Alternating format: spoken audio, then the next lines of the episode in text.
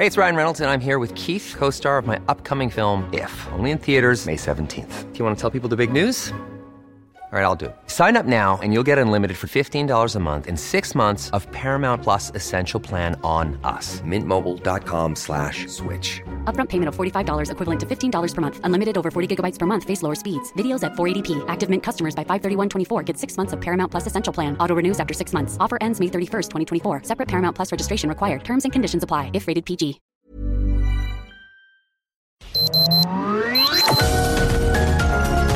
Heraldo Media Group presenta Sergio Sarmiento y Lupita Juárez. Información veraz y oportuna con un toque personal y humano. Por El Heraldo Radio, donde la H suena y ahora también se escucha.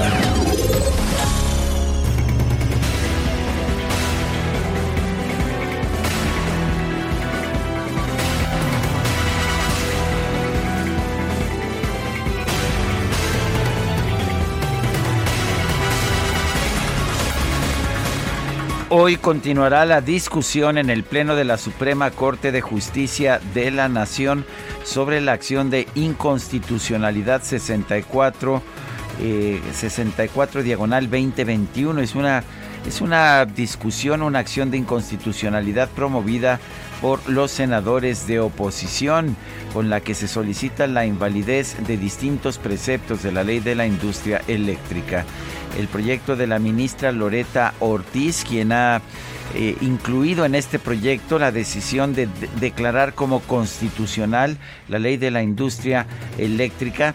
Ha sido objeto ya del inicio de la discusión. Hoy se llevará, se llevará a cabo el resto de la discusión y se espera que se proceda a la votación. Se necesitan los votos de 8 de los 11 ministros para declarar la inconstitucionalidad de la ley de la industria eléctrica.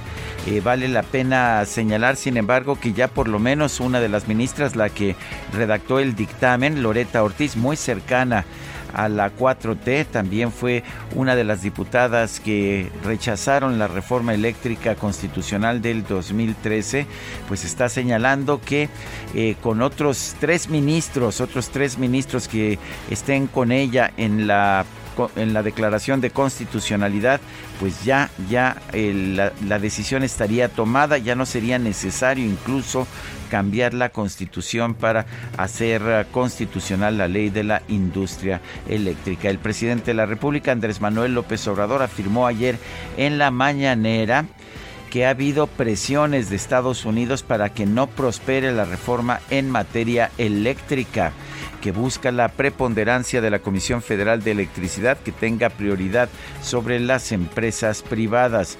Ha habido una serie de visitas, de hecho, a nuestro país de altos funcionarios del gobierno de los Estados Unidos. En su conferencia de prensa de ayer, el presidente López Obrador llamó a los ministros a no considerar, a que no le digan que la ley es la ley, que por lo tanto pues tienen que votar de conformidad con lo que dice la Constitución. Dice que deben evitar ser abogados patronales em, o empresariales y defender el interés público, en otras palabras, defender la posición que él sostiene. Son las 7 de la mañana, 7 de la mañana con 3 minutos. Hoy es, hoy es jueves, jueves 7 de abril de 2022. Yo soy Sergio Sarmiento. Quiero darle a usted la más cordial bienvenida a El Heraldo Radio. Lo invito a permanecer con nosotros. Aquí estará bien informado, por supuesto también puede pasar un rato agradable, ya que siempre hacemos un esfuerzo por darle a usted el lado amable de la noticia. Guadalupe Juárez, buen día, ¿qué nos tienes? Hola, ¿qué tal? Qué gusto saludarte, Sergio Sarmiento, a ti, a nuestros amigos del auditorio. Muy buenos días, bienvenidos a la información. Y bueno, pues les tengo datos que tienen que ver, no se me vayan a confundir, por favor. Era un meeting para hablar de la reforma eléctrica, para dar respaldo a esta reforma impulsada por el presidente Andrés Manuel López Obrador. No vayan a creer que era un mitin para pues apoyar al presidente en el tema de la revocación de mandato. Los funcionarios de Morena en conjunto con la jefa de gobierno de la Ciudad de México, Claudia Sheinbaum, y bueno, pues de acuerdo con las cifras que da la propia ciudad, miles de asistentes realizaron este miércoles un mitin al evento en el Monumento a la Revolución. Acudieron simpatizantes de Morena con pancartas y consignas a favor de que sea aprobado el proyecto de reforma, claro, también pues con eh, eh, mucha gente con sus pancartas de revocación de mandato. Y bueno, pues ayer algunos decían que no sabían ni para qué iban, otros decían que pues a ya sabes, a fuerza lo citaron y que tenían que estar por ahí. En fin, eh, acudieron con mensajes de apoyo al presidente Andrés Manuel López Obrador ante la consulta de revocación de mandato que se lleva a cabo el próximo, el próximo 10 de abril. En este mitin, Mario Delgado, presidente nacional de Morena, convocó a las y los simpatizantes a, a rescatar el sector eléctrico. Bueno, cabe señalar que no le fue muy bien a Mario Delgado. es que eran los este, simpatizantes de Claudia, que ya ves que pues que no quieren a Mario porque lo ven cercano a Marcelo. ¿Por qué lo abuchearon, hombre? No sean así, no sean este no sean llevados. Bueno, pues se hizo un llamado a los miembros del Consejo de, eh, del Congreso de la Unión, de todos los partidos políticos, a que actúen. Ya sabes, no usan otras frases más que las que usa el presidente Andrés Manuel López Obrador. Dijo, actúen con patriotismo y responsabilidad. Advirtió que votar en contra de la reforma eléctrica sería traición a la patria. Pues copy-paste de lo que dijo el presidente en la mañanera. Y así, así estuvieron las cosas anduvieron por ahí, pues no podía faltar Epigmenio Ibarra, que ya sabes, posteó ahí un video. Eh, Martí Batres, el secretario de Gobierno, Miguel Torruco, María Luisa Alcalde, la secretaria del Trabajo, también el vocero de la presidencia, el titular del Fondo de Cultura Económica, eh, según ellos, al este tema de la reforma eléctrica, pero bueno, pues ya, ya sabemos en realidad cuál era el propósito de este mitin. La Fiscalía del Estado de México dio a conocer a través de su cuenta de Twitter que el presunto responsable del asesinato del adolescente Hugo Carvajal se presentó voluntariamente y se entregó a las autoridades.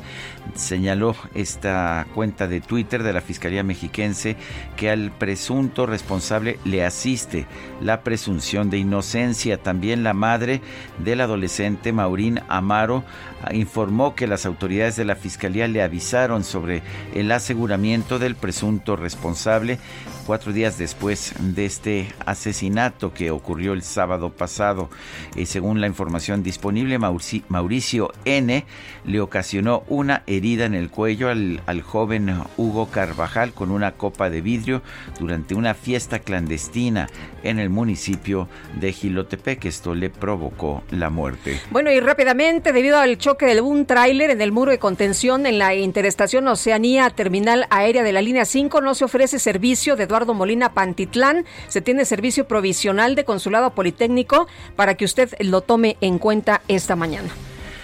Son las 7, las 7 de la mañana con, con 7 minutos.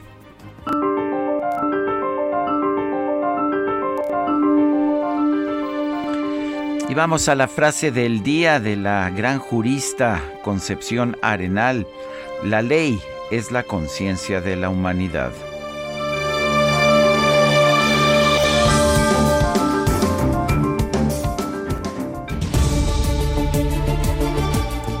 Y las preguntas, las preguntas, ya sabe usted que nos gusta preguntar. Ayer preguntábamos, ¿piensa usted votar en la consulta de revocación de mandato del presidente López Obrador? Nos dijo que sí, 4.1%, que no, 94.7%, no sé, 1.2%. Recibimos 10.855 participaciones. La que sigue, por favor. Claro que sí, mi queridísimo DJ Kike, siempre impaciente el DJ Kike. Esta mañana ya coloqué en mis redes sociales, en mi cuenta personal de Twitter, arroba Sergio Sarmiento, la siguiente pregunta.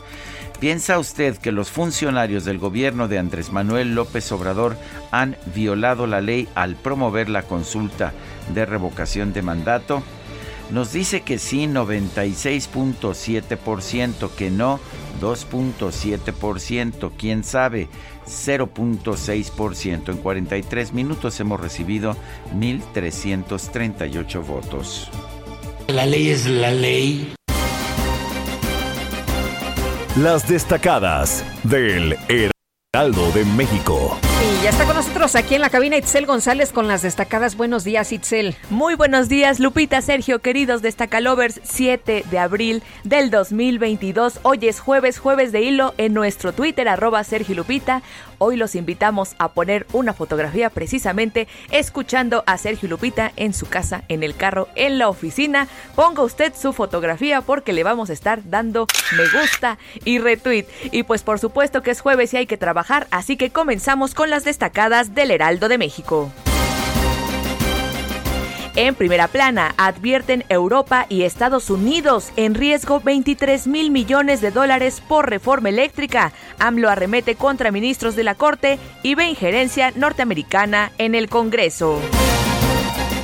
País acata legislación, entra el INE a veda electoral. Desde hoy tiene prohibido hacer promoción de la revocación de mandato. Ciudad de México formales recuperan 110 mil empleos. En marzo de 2022 se registraron 3.323.522 plazas de acuerdo al Seguro Social. Estados Nayarit inician paseos a Islas Marías. El excomplejo penitenciario abre sus puertas al turismo luego de albergar arreos durante 113 años. Orbe republicanos en Texas exigen declarar invasión. El fin es darle poder a la Guardia Nacional para detener migrantes.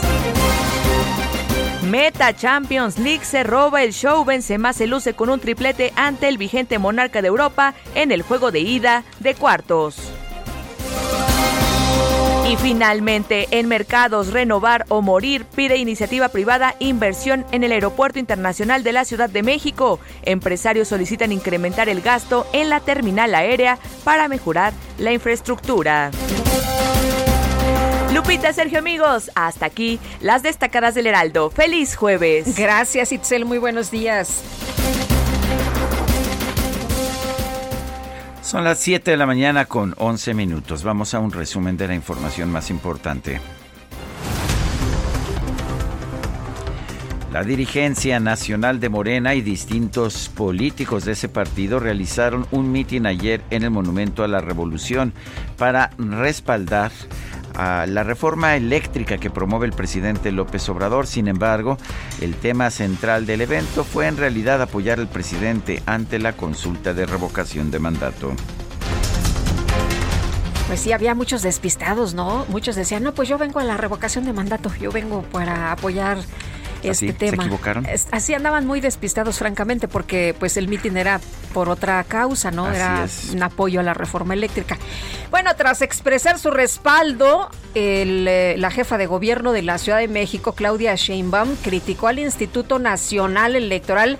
Iba a apoyar la reforma eléctrica, del Ejecutivo, pero aprovechó para eh, aprovechó para criticar al Instituto Nacional Electoral y llamó a los ciudadanos a participar en la consulta de revocación de mandato.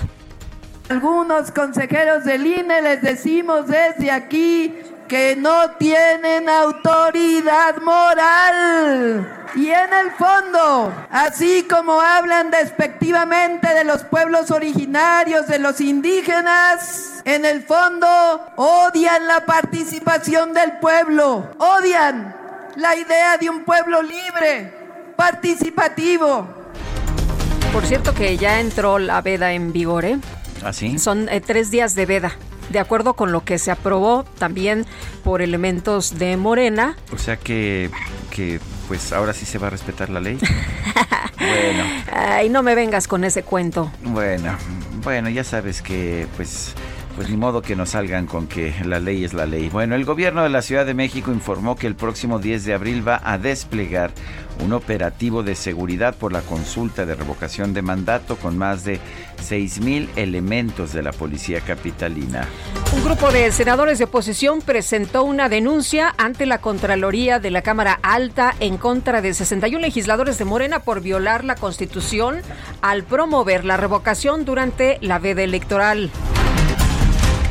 Consejo General del Instituto Nacional Electoral rechazó una petición de la organización que siga la democracia ligada a Morena para que se le permita instalar casillas ciudadanas para la consulta de revocación. No, pues entonces, ¿para qué queremos al INE, no? Si cada quien va a Pues poner sus casillas y cada quien va a hacer sus consultas. Que organice Morena la consulta. No, pero imagínate qué peligroso. Se vienen las elecciones de el eh, mes de junio, del 5 de junio. Entonces ahí todo mundo que ponga sus casillas y que gane el que le dé la gana. Y el 2024, pues también, qué barbaridad. El consejero presidente Lorenzo Córdoba explicó que el INE no instaló todas las casillas que marca la ley, pues debido a que la Cámara de Diputados no aprobó el presupuesto necesario.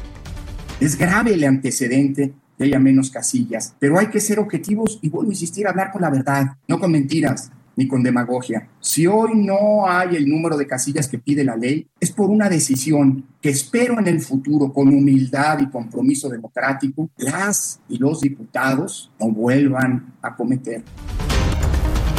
El representante de Morena ante INE, Mario Yergo, aseguró que el instituto afirma no tener presupuesto para instalar más casillas, debido a que sigue sin apegarse a los principios de austeridad. Señalando que este Consejo General del Instituto Nacional Electoral no quiso renunciar a sus privilegios y no quiso llevar a cabo un auténtico ejercicio de austeridad republicana.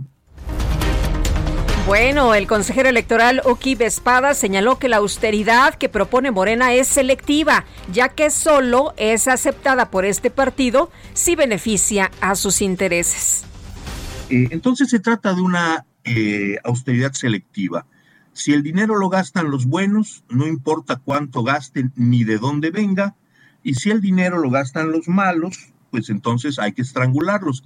Y el INE es malo porque eh, pues provee elecciones imparciales.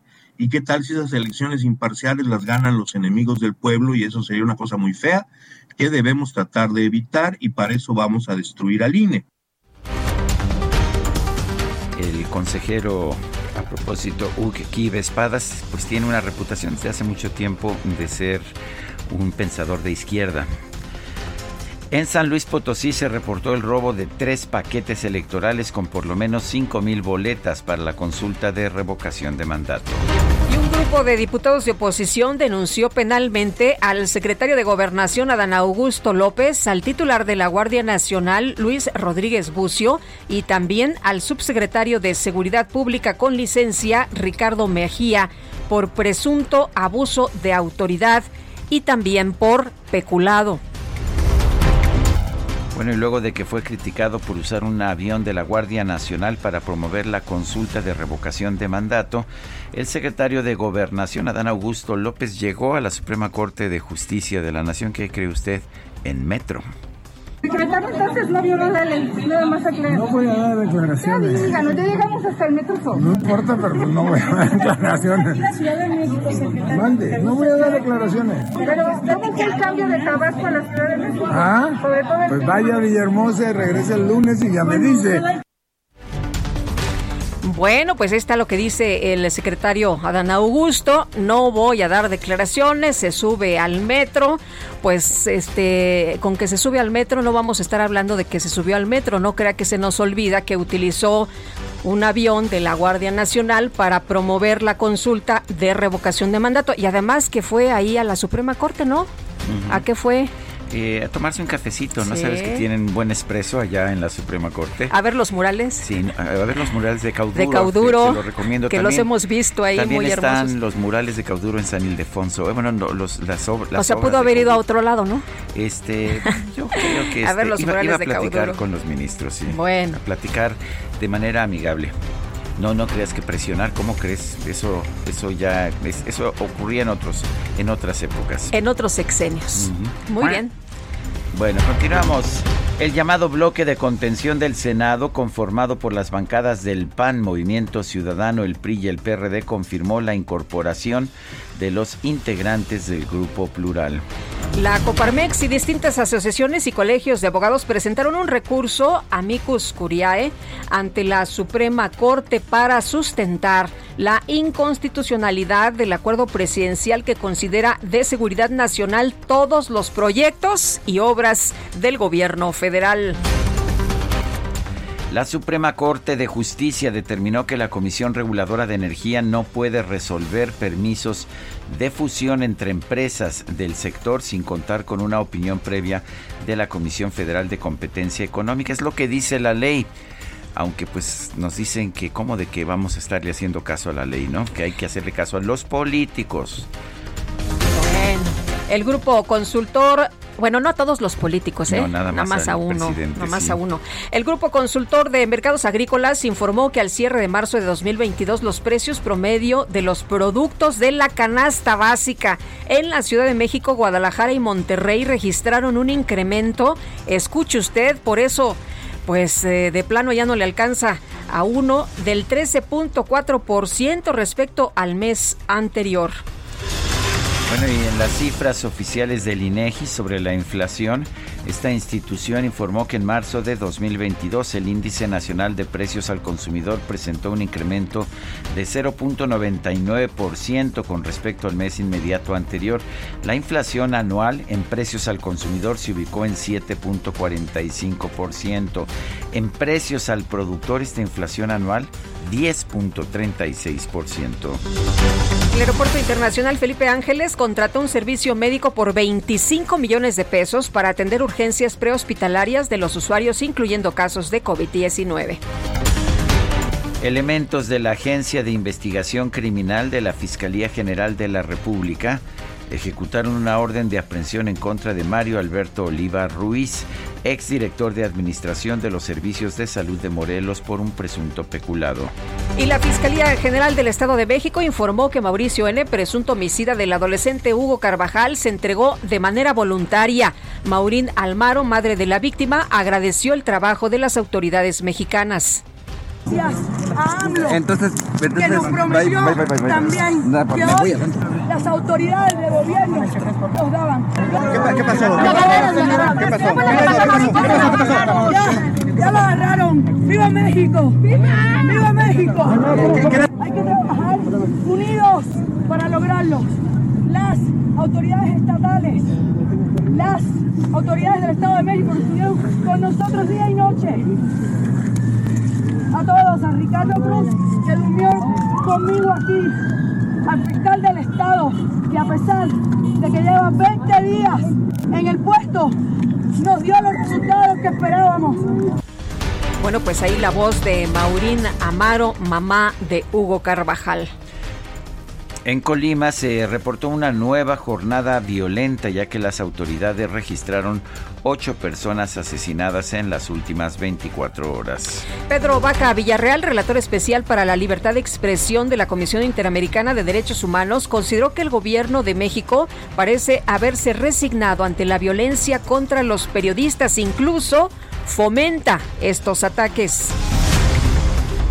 Cuatro senadores estadounidenses enviaron una carta al secretario de Estado de la Unión Americana, Anthony Blinken, para denunciar que el gobierno de México utiliza la Procuración de Justicia con fines de persecución política.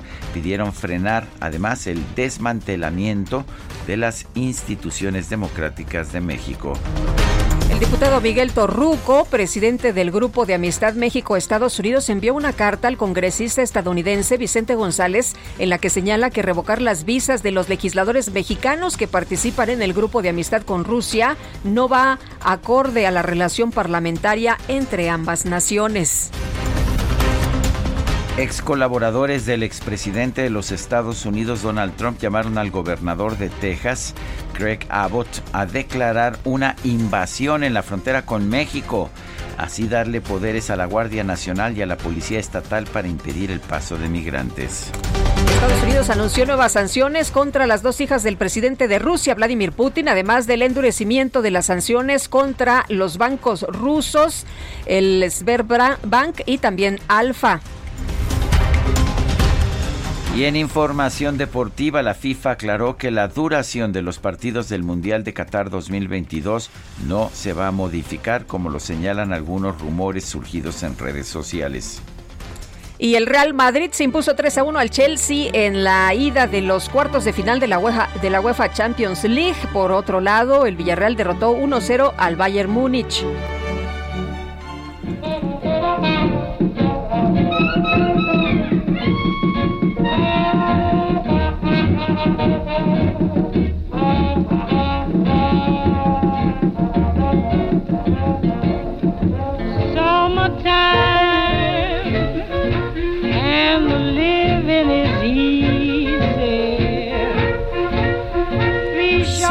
La voz maravillosa, extraordinaria de Billie Holiday, quien nació el 7 de abril de 1915. Hoy vamos a estar, hoy vamos a estar escuchando esta gigante del jazz, Billie Holiday, y empezamos con Summertime, la clásica canción de George E. Ira Gershwin. Don't you cry.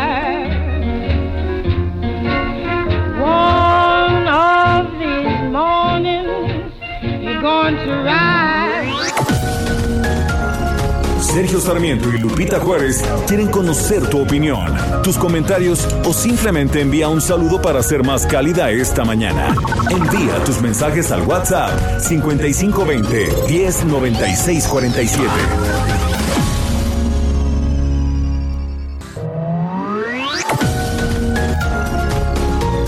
Continuamos con Sergio Sarmiento y Lupita Juárez por El Heraldo Radio.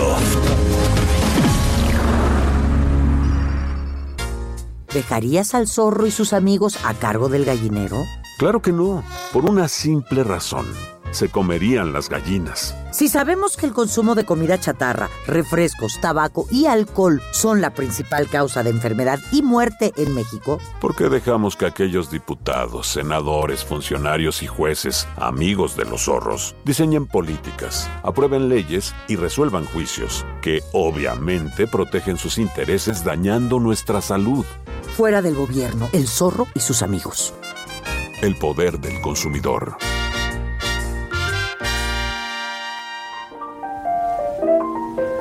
All of me.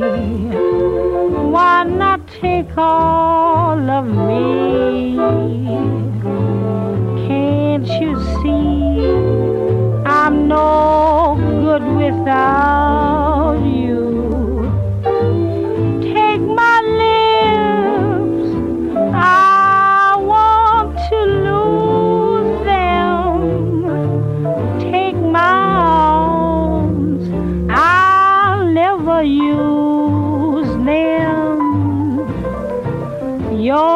goodbye left me with eyes that cry. How can I go on, dear, without? Seguimos escuchando música interpretada por Billie Holiday. Billie Holiday, una pues mujer con, eh, con una, una carrera fulgurante, una una emotividad, una expresividad musical realmente impresionante, pero le tocó vivir los tiempos de, de, la discriminación racial allá en los Estados Unidos, sufrió abusos de todo tipo desde que era muy niña, desde que era muy joven. Hay una película, me estabas comentando Lupita, que yo también ya vi, me parece que está en Netflix. Netflix, sí. Este, y es sobre la vida precisamente de Billie Holiday, se llama The United States versus Billie Holiday, el Estados Unidos en contra de Billie Holiday, y es sobre la persecución que hizo el gobierno de los Estados Unidos, en particular el entonces director del FBI, pues para tratar de acabar con ella, porque la consideraba eh, la consideraba un estorbo eh, porque pues ella era una voz importante en contra de la discriminación racial y se las recomendamos para este fin de semana. Oye, ¿y esto se llama All of Me? All of Me, sí, es una clásica, es un estándar del jazz eh, escrito por Gerald Marx y Seymour Simons de 1931. All of Me.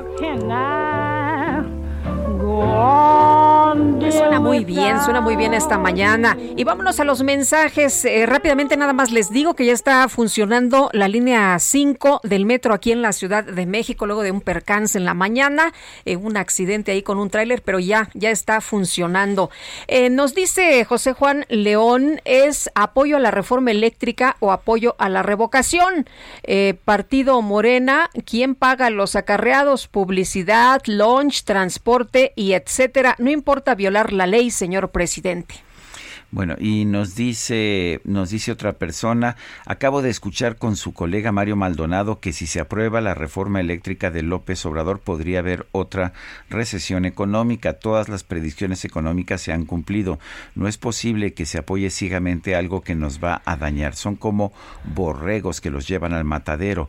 Lo más preocupante es que se dejan acarrear. Saludos cordiales a todo su equipo, Javier Cruz.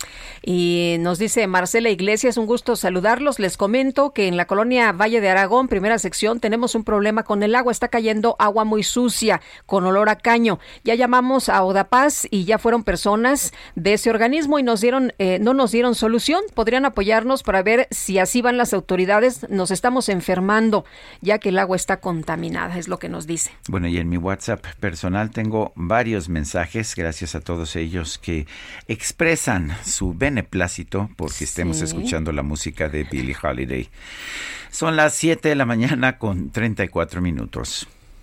En Soriana, esta cuaresma, ahorrar es muy de nosotros. Frijol pinto precisísimo de 908 gramos a 24.90 y negro a 22.90. O lleve la tuntuni en agua o aceite de 140 gramos a 9.90 con 50 puntos. Soriana, la de todos los mexicanos. Solo abril 7. Aplica restricciones. Válido en Hiper y Super.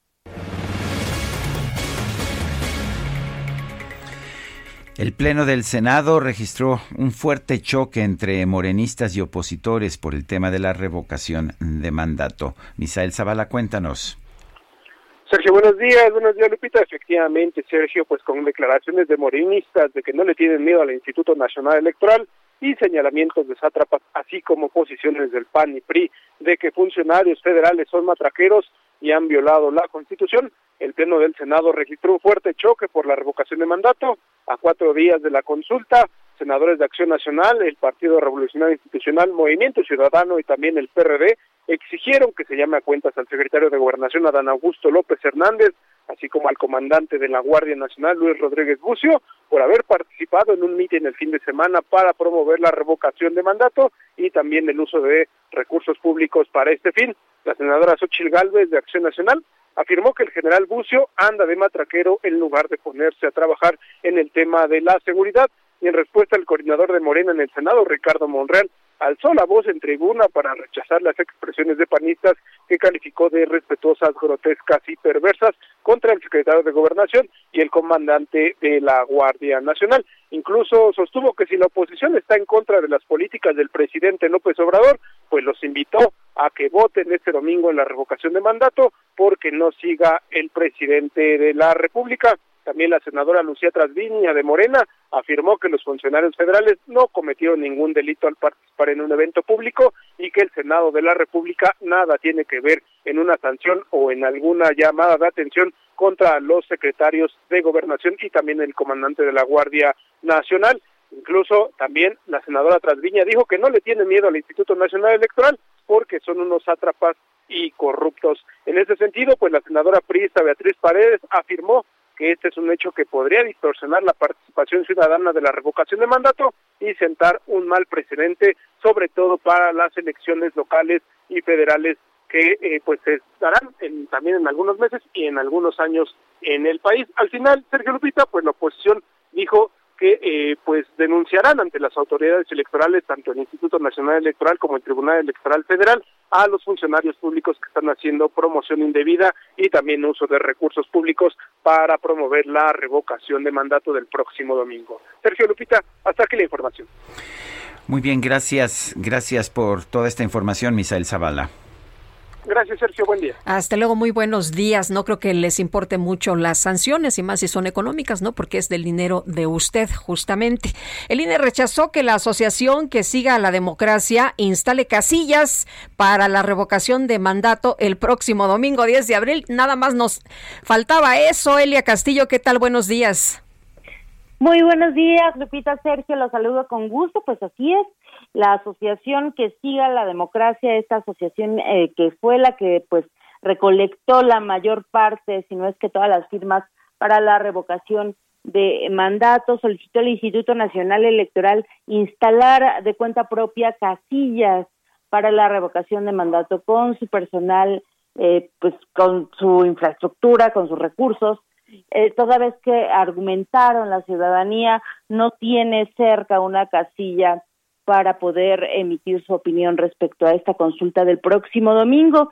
Eh, los consejeros electorales eh, por unanimidad votaron en contra de esta propuesta por parte de esta asociación. Esto en acato a una resolución del Tribunal Electoral del Poder Judicial de la Federación, toda vez que eh, pues la, la, el área jurídica del INE ya había rechazado esta solicitud, sin embargo, eh, Gabriela Jiménez, quien preside esta asociación, impugnó ante el Tribunal Electoral y el Tribunal Electoral resolvió que era el INE la instancia que debía resolver este tema. Así fue como el Consejo General ayer lo discutió durante prácticamente dos horas y media y lo rechazó y lamentablemente o bueno las los, representantes de Morena en el Instituto Nacional Electoral eh, reclamaron a los consejeros que una vez más muestran su intención de frenar la participación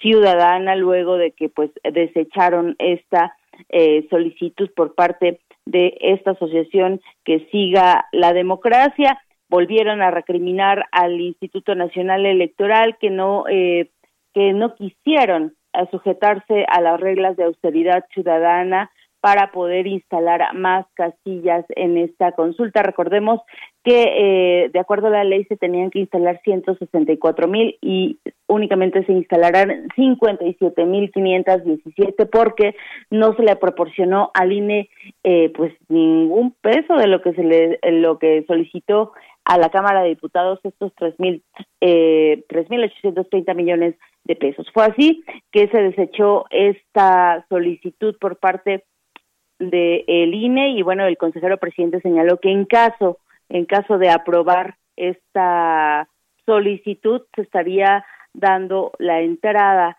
al desmantelamiento del de, eh, sistema electoral que ha costado años. Señalaron que en caso de aprobarlo, eh, tanto el consejero presidente como los otros consejeros, sería una, un, una regresión de 40 años para el sistema democrático en México. Fue esto lo que ocurrió el día de ayer en la sección, la sesión extraordinaria del Consejo General. Esta es la información, Sergio Lupita.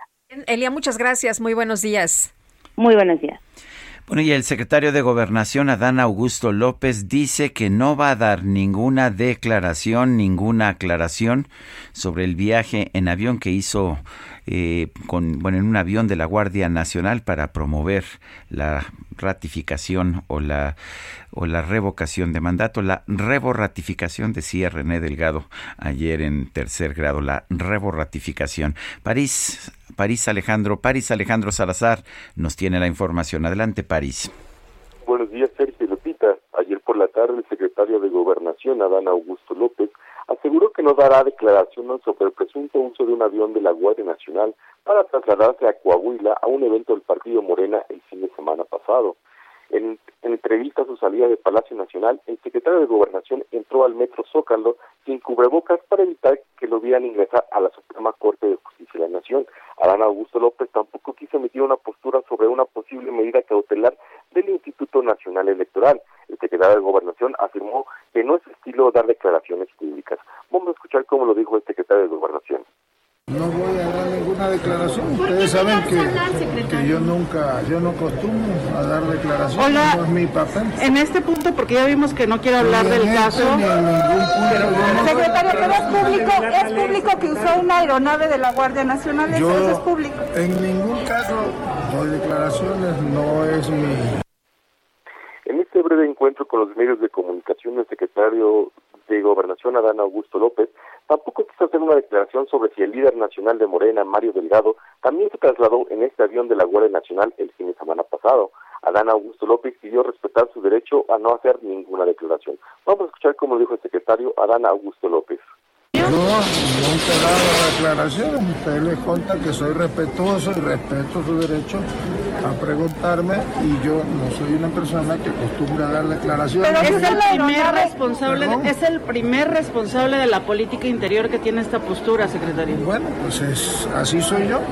Secretario, pero la autoridad electoral en caso de que sea, va a responder ante las No voy autoridades. a dar ninguna declaración. Secretario, pero sí usó la aeronave y sí llevó a Mario Delgado. No Nada voy a dar ninguna declaración, señorita. Yo el respeto mucho su derecho a preguntar, pero... Pero es público lo de la aeronave. Respeten ustedes mi derecho a no responder o no dar declaraciones. Adán Augusto López señaló que para las posturas oficiales de su administración está la coordinación de comunicación social. Más tarde, el secretario de Gobernación salió del edificio de la Suprema Corte de Justicia de la Nación y abordó su camioneta. El secretario no quiso dar declaraciones sobre con quién se reunió en la Suprema Corte, pero esto se dio un día antes de que se discuta la ley de la reforma eléctrica. Sergio Lupita, esa es la información. París, París Alejandro Salazar, gracias y un fuerte abrazo. Un placer, buenos días. Son las 7 de la mañana con 44 minutos. En Soriana siempre te llevas más. Leche UHT al pura o Santa Clara de un litro, entera, deslactosada, light o semi, a 17.50 con 50 puntos. Y lleva el segundo al 50% en todos los detergentes líquidos Ace y Ariel. Soriana, la de todos los mexicanos. Solo abril 7. Aplica restricciones. Válido en Hiper y Super. Y vámonos con Israel Lorenzana. ¿Qué nos tienes esta mañana? Buenos días. Lupita, muchísimas gracias, Sergio. Un gusto saludarles esta mañana. Estoy ubicado exactamente sobre el circuito interior, a la altura de la subida del Peñón de los Baños, con dirección hacia el aeropuerto capitalino. Y es que están trabajando los servicios de emergencia, personal de la Secretaría de Seguridad Ciudadana y también los bomberos de la Ciudad de México para retirar el contenedor, la caja de un tráiler que quedó atravesada en los carriles centrales del circuito interior. Sergio Lupita, la línea 5 del metro se vio afectada por varios minutos, esto a consecuencia de que la malla quedó pues afectada, el tráiler se detuvo con la malla de la estación del Metro Oceanía y esto por supuesto preocupó a las autoridades del sistema de transporte colectivo Metro, los cuales tuvieron que detener el servicio por algunos minutos de la línea 5.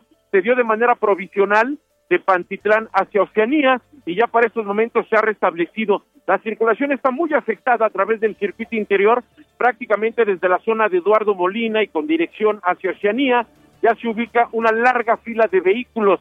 Tenemos elementos de la Secretaría de Seguridad Ciudadana desviándolos con dirección hacia el distribuidor vial Eberto Castillo, pero aún así hay que recomendar a nuestros amigos utilizar el eje 3 norte para desplazarse hacia la avenida 608. No hay personas lesionadas, los bomberos están trabajando para vaciar esta caja del tráiler que quedó atravesada, el tractor quedó metros adelante, se desplazó pues eh, prácticamente unos 30 metros esta caja y lo que detuvo es, eh, su marcha fue precisamente la malla de la estación del metro Oceanía. En estos momentos están circulando únicamente los carriles laterales, así que hay que manejar con mucho cuidado y además es un llamado a tiempo para nuestros amigos que tienen algún vuelo programado en la terminal aérea, pues hay que salir con minutos de anticipación para, por supuesto, no perder su vuelo. Te reitero, no hay personas lesionadas y están trabajando los servicios de emergencia aquí en el circuito interior a la altura del Peñón de los Baños. Pues Sergio Lupita, la información que les tengo. Bueno, Israel, entonces para quienes van a tomar un vuelo a esta hora de la mañana, más vale que se apuren porque si no, igual y no llegan. Sin duda alguna, están eh, funcionando únicamente los carriles lat eh, laterales, Lupita, pero por supuesto no se dan abasto, es hora pico, es una larga fila de vehículos que ya se observa a través del circuito interior, así que hay que anticipar su paso por varios minutos o llamar a la aerolínea para checar, por supuesto, el estatus del vuelo. Muy bien, Israel, muchas gracias, buenos días. Muy buen día. Son las 7 de la mañana con 47 minutos. En Soriana, esta cuaresma, ahorrar es muy de nosotros. Frijol pinto precisísimo de 908 gramos a 24.90 y negro a 22.90. O lleve la tuntuni en agua o aceite de 140 gramos a 9.90 con 50 puntos. Soriana, la de todos los mexicanos. Solo abril 7. Aplica restricciones. Válido en Hiper y Super.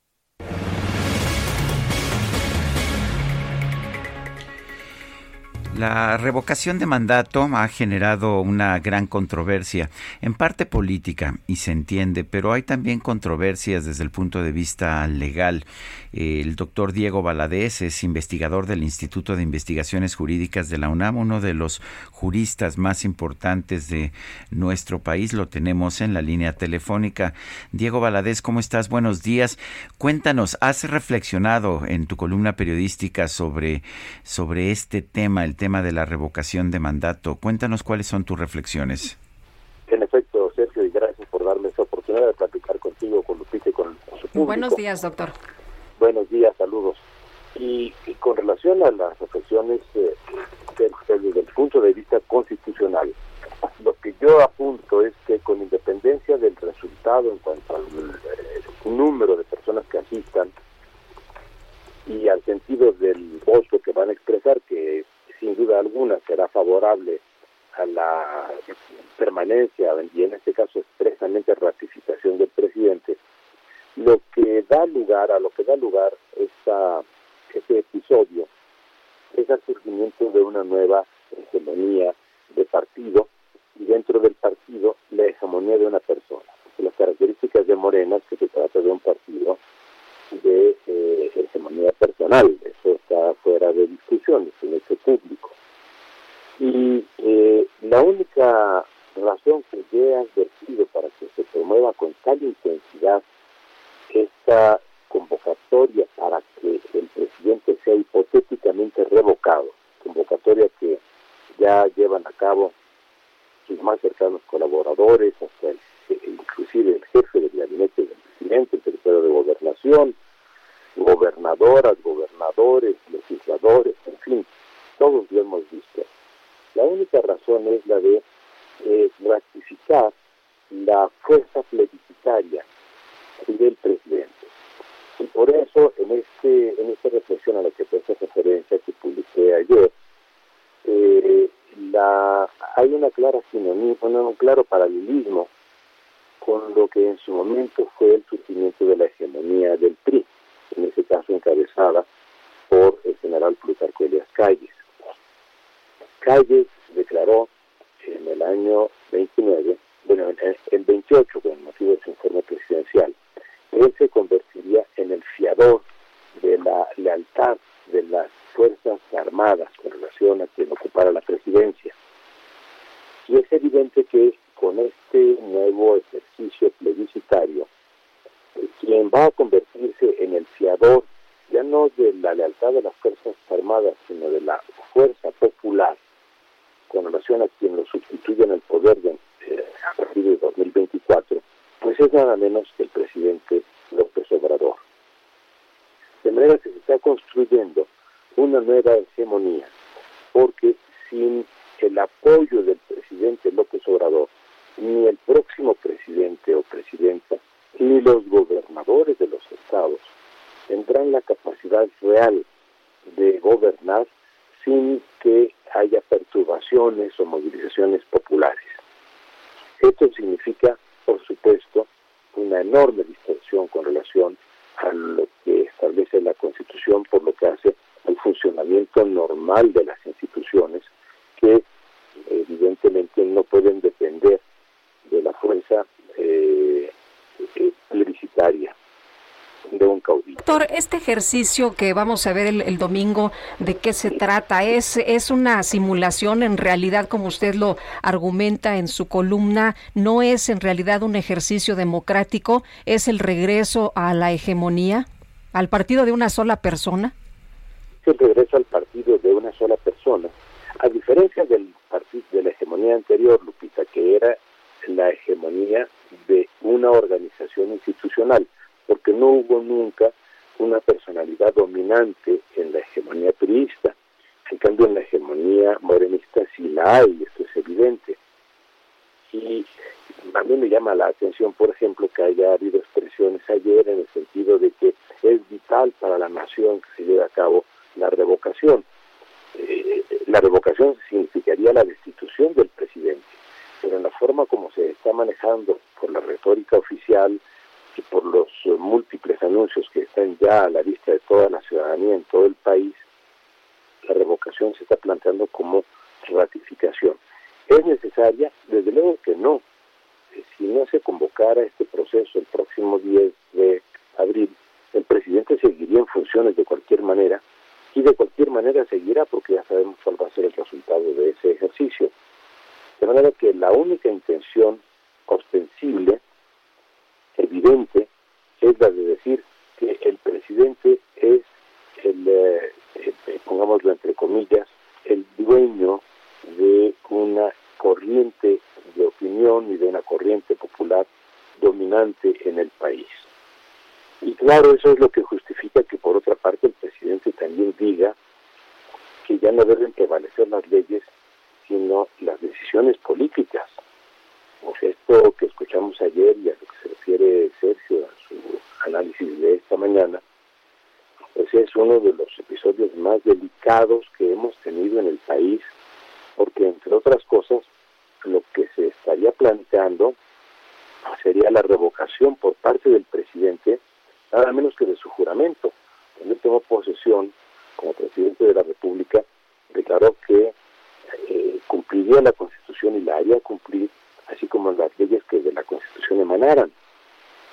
Si cuatro días antes de que la ciudadanía lo ratifique comunitaria y multitudinariamente en el poder, el presidente expresa su distanciamiento de la ley, querrá decir que cuando los ciudadanos expresen su voluntad de que el presidente continúe en el ejercicio del poder el próximo domingo, están haciendo suyas las expresiones presidenciales en el sentido de que las leyes son secundarias. Bueno, eh, Diego Valadez, tenemos que irnos a un corte. Te agradezco mucho este comentario y te mando un fuertísimo abrazo. Muchas gracias, Sergio. Muchas gracias, Lupita. Hasta luego, doctor. Buenos días.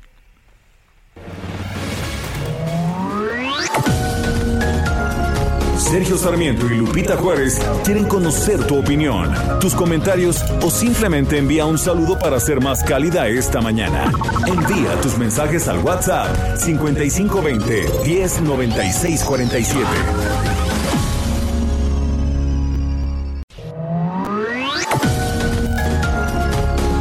Continuamos con Sergio Sarmiento y Lupita Juárez por El Heraldo Radio.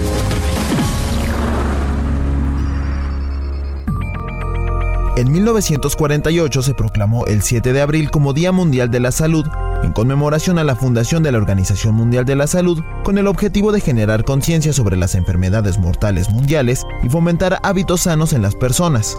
De acuerdo con la OMS, la cobertura sanitaria universal de salud consiste en que las personas tengan los servicios de salud esenciales cuando y donde los requieran, sin que esto genere dificultades económicas. A pesar de ello, por lo menos la mitad de las personas de todo el mundo siguen sin tener acceso a una atención sanitaria de calidad, debido a que tienen que elegir entre la salud y otros gastos cotidianos, como alimentos o un lugar para vivir. Para el año 2022, el tema del Día Mundial de la Salud es Nuestro planeta, nuestra salud. Con esta campaña se invita a las personas, las comunidades, los gobiernos y las organizaciones civiles a compartir información sobre las medidas a adoptar para proteger tanto la salud como al planeta. Southern trees bear strange fruit, blood on the leaves and blood at the root, black bodies swinging in the southern breeze. Strange fruit hanging from the trees. Canción que se llama Strange Fruit, fruto extraño o fruta extraña de Milt Raskin, es la razón por la que por la que esta mujer que estamos escuchando, Billie Holiday, fue perseguida por el gobierno de los Estados Unidos y en particular por el director del FBI, J. Edgar Hoover. Esta canción nos habla acerca de estos ah, frutos extraños que cuelgan de los árboles del sur de los Estados Unidos, con sangre en sus hojas y sangre en sus raíces. Cuerpos negros que se balancean en la brisa del sur. Frutos extraños que,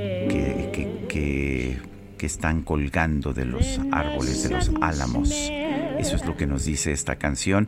El director del FBI consideraba que esto era una pues una afrenta contra la situación en el sur de los Estados Unidos y lo que hizo fue perseguir a Billie Holiday, quien efectivamente consumía drogas y a través de esto del consumo de drogas fue el objeto de la persecución. Finalmente terminó en la cárcel Billie Holiday con la vida destrozada. Esto es lo que cuenta esta película, Estados Unidos contra Billie Holiday, que se encuentra en Netflix en estos momentos. Se la recomendamos para conocer la, la vida de, de Halliday, pero también pues para escuchar su música porque salen varias interpretaciones. Sí, es Anita Day la, la, la mujer que interpreta a Billie Holiday y que canta sus canciones. Oye, nos vamos a los mensajes. Nos dice Amy Shehoa, el mismo hombre que prometió que nada ni nadie por encima de la ley, exigió que no le vinieran con cuentos de que la ley es la ley. Oye, qué sorprendente esta declaración desafortunada, me parece a mí, del presidente el día de ayer. Eh, y dice, ahí queda para la historia. Saludos cariñosos. A propósito, la actriz que interpreta a Billie Holiday es Andra Day, no Anita Day, Andra Nos dice otra persona, buenos días, solo para comentarles que todos los becarios que tienen como empleados de los pilares les impusieron ir al mitin de ayer para apoyar a Claudia Sheinbaum. Bueno, por allá anduvieron circulando algunos oficios, ¿no? Obligando a la gente, a los sindicalizados que tenían que estar en este mitin el día de ayer. Nos dice Marilú Rodríguez, hola Sergio y Lupita, estamos muy confundidos, ¿debemos de votar o no? Lo que acaba de comentar el entrevistado, pues a mí me dejó muy preocupada. Saludos como siempre. Es su decisión, es su Claro. decisión, Marilú. Si usted quiere acudir a votar, está en su decisión. Si usted quiere ir y, y- y, pues eh, votar a favor o en contra, es su decisión. Eh, si usted no quiere ir, también es su decisión. Lo que usted, después de lo que ha escuchado, de las entrevistas, de los análisis, lo que usted considere, pues está bien. Así son las cosas. Este, usted tiene que tomar la decisión. Finalmente, siempre es la decisión. Tanto Lupita como yo hemos mantenido siempre una política de que no recomendamos el voto por ningún partido, ni abstención, ni participar. Lo que nosotros damos son nuestros puntos de vista. Eso sí los damos. Le puedo decir que una or- organización como Frena dice que sí hay que votar, y, pero dice que hay que votar en contra de Andrés Manuel López Obrador. Y hay otros que dicen que no hay que votar. Hay quienes dicen que hay que votar para apoyar pues las propuestas de eh, lo que, por ejemplo, Adán Augusto López ha llamado el mejor presidente de la historia contemporánea de México. Cada quien que tome su decisión, nosotros lo que hacemos es darle la información para que la decisión sea de usted. Ahora sí que usted decide. Son las 8 de la mañana con 6 minutos. El pronóstico del tiempo. Sergio Sarmiento y Lupita Juárez. Alex Ramírez, meteorólogo del Servicio Meteorológico Nacional de la Conagua. Adelante, ¿qué nos tienes? Hola, ¿qué tal? Muy buenos días, Sergio Lupita. Los saludo con gusto a ustedes y a toda la gente que nos escucha. Y bueno, les comento que para hoy tenemos que el Frente Frío número 41 recorrerá el litoral del Golfo de México y la península de Yucatán. En su recorrido originará lluvias puntuales intensas en los estados de Chiapas, Tabasco y Campeche, así como lluvias muy fuertes con descargas eléctricas y probable caída de granizo en zonas de Veracruz, Oaxaca, Puebla y Yucatán, además de chubascos dispersos en el centro del territorio nacional. Mientras que la masa de aire que impulsa este sistema generará un descenso de temperatura sobre estados del norte, noreste, centro, oriente y sureste de la República Mexicana, además de generar evento de norte con rachas que van desde los 90 hasta los 110 kilómetros sobre hora en costas de Veracruz, así como en el Istmo y Golfo de Tehuantepec, y con rachas de 60 a 70 kilómetros sobre hora en el litoral de Tamaulipas, Tabasco, Campeche y Yucatán. En cuanto a las temperaturas, Sergio Lupita les comento que se prevén todavía temperaturas máximas con valores que pueden superar los 40 grados centígrados en zonas de Sonora, Sinaloa, Nayarit, Jalisco, Michoacán, Guerrero, Campeche y Yucatán mientras que en contraste para las temperaturas mínimas con valores menores a los 0 grados se presentarán en zonas montañosas de Chihuahua, Durango, Zacatecas y el Estado de México. Y bueno, finalmente para la Ciudad de México se pronostica, perdón, cielo mm, con nubosidad dispersa por la mañana y nublado en el transcurso de la tarde, con probabilidad de lluvias e intervalos de chubascos con descargas eléctricas y posible caída de granizo. En cuanto a la temperatura, la máxima será de 26 a 28 grados centígrados y la mínima para mañana será de 10 a 12 grados centígrados. Esta es la información que tenemos. Que tengan un excelente día. Alex Ramírez, gracias. Muchísimas gracias. Y la Secretaría de Seguridad Ciudadana de la Ciudad de México va a desplegar más de 6.000 elementos para salvaguardar la integridad de los participantes en las consultas de revocación de mandato. Y Carlos Navarro, danos todos los detalles. Buenos días. Buenos días, Sergio Lupita. Les saludo con gusto a ustedes y al auditorio y les comento que para salvaguardar la integridad de los participantes en la consulta de revocación de mandato de la Ciudad de México, que se va a llevar a cabo este 10 de abril, la Secretaría de Seguridad Ciudadana local va a desplegar 6.549 elementos. En conferencia de prensa, la jefa de gobierno Claudia Sheinbaum detalló su distribución.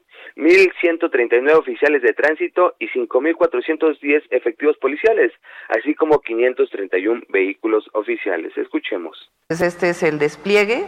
Va a haber un equipo eh, del gobierno de la ciudad, Secretaría de Gobierno, Secretaría de Seguridad Ciudadana, con representación del Instituto Nacional Electoral en el C5 de la Ciudad de México.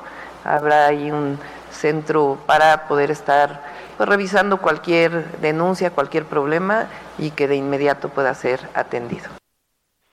La mandataria capitalina informó que el próximo eh, domingo ella va a votar a temprana hora será en la casilla ubicada en San Andrés Totoltepec, en la alcaldía Tlalpan. Comentarles que para la consulta de revocación de mandato en la Ciudad de México habrá 4.810 casillas que serán resguardadas al igual que las 24 sedes distritales del INE por parte de los elementos de seguridad. En su caso, el subsecretario de Participación Ciudadana de la Secretaría de Seguridad, Pablo Vázquez, explicó cómo se distribuyen los uniformados en este operativo. Escuchemos. En este caso el, criterio principal es el número de sedes que se van a estar cubriendo, entonces vamos a tener presencia en todas las casillas y todas las sedes distritales federales, además de los institutos electorales. A partir de ahí, que esa es la base del despliegue, se toman en cuenta las principales vías que conectan estos, estos puntos. Desde la semana pasada hay un despliegue en las 24 sedes distritales federales para el resguardo y vigilancia de boletas. Y será a partir de las 6 horas del domingo y hasta el término de la jornada electoral que se van a desplegar los más de mil elementos de tránsito en las diferentes zonas viales para garantizar la movilidad peatonal y vehicular. También van a colaborar el C2 y el C5 para realizar un monitoreo con las cámaras de videovigilancia y detectar cualquier acto. Sumado a ello, van a seguir los alcoholímetros en la Ciudad de México. Sergio Lupita, la información que les tengo. Gracias, Carlos.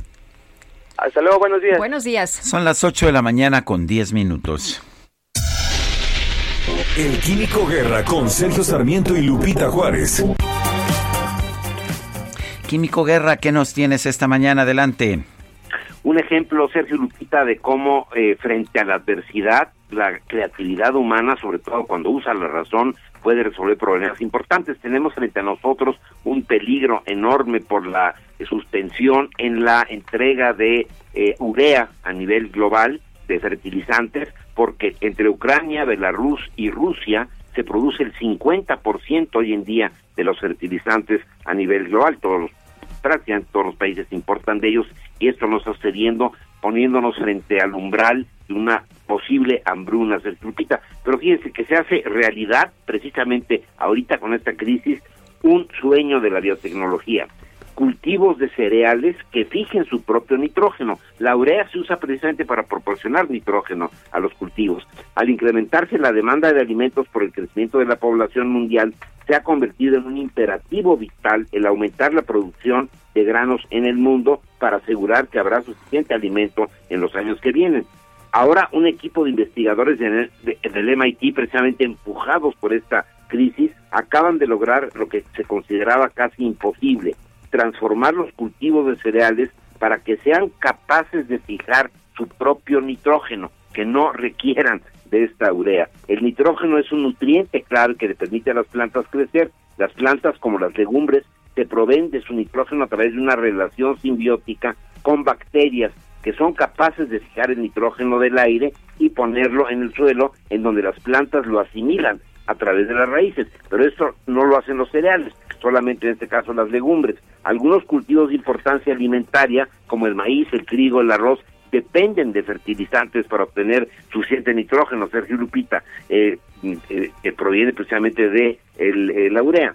Sin estos fertilizantes las plantas crecen más pequeñas, producen menos granos. Más de 3.500 millones de personas en el mundo hoy dependen de los fertilizantes químicos para tener alimentos. El 80% de los fertilizantes de nitrógeno hoy en día se fabrican usando el proceso Haber-Bosch, que es el que se usa en Bielorrusia, en, en Ucrania, y que implica transformar el gas nitrilo en amoníaco.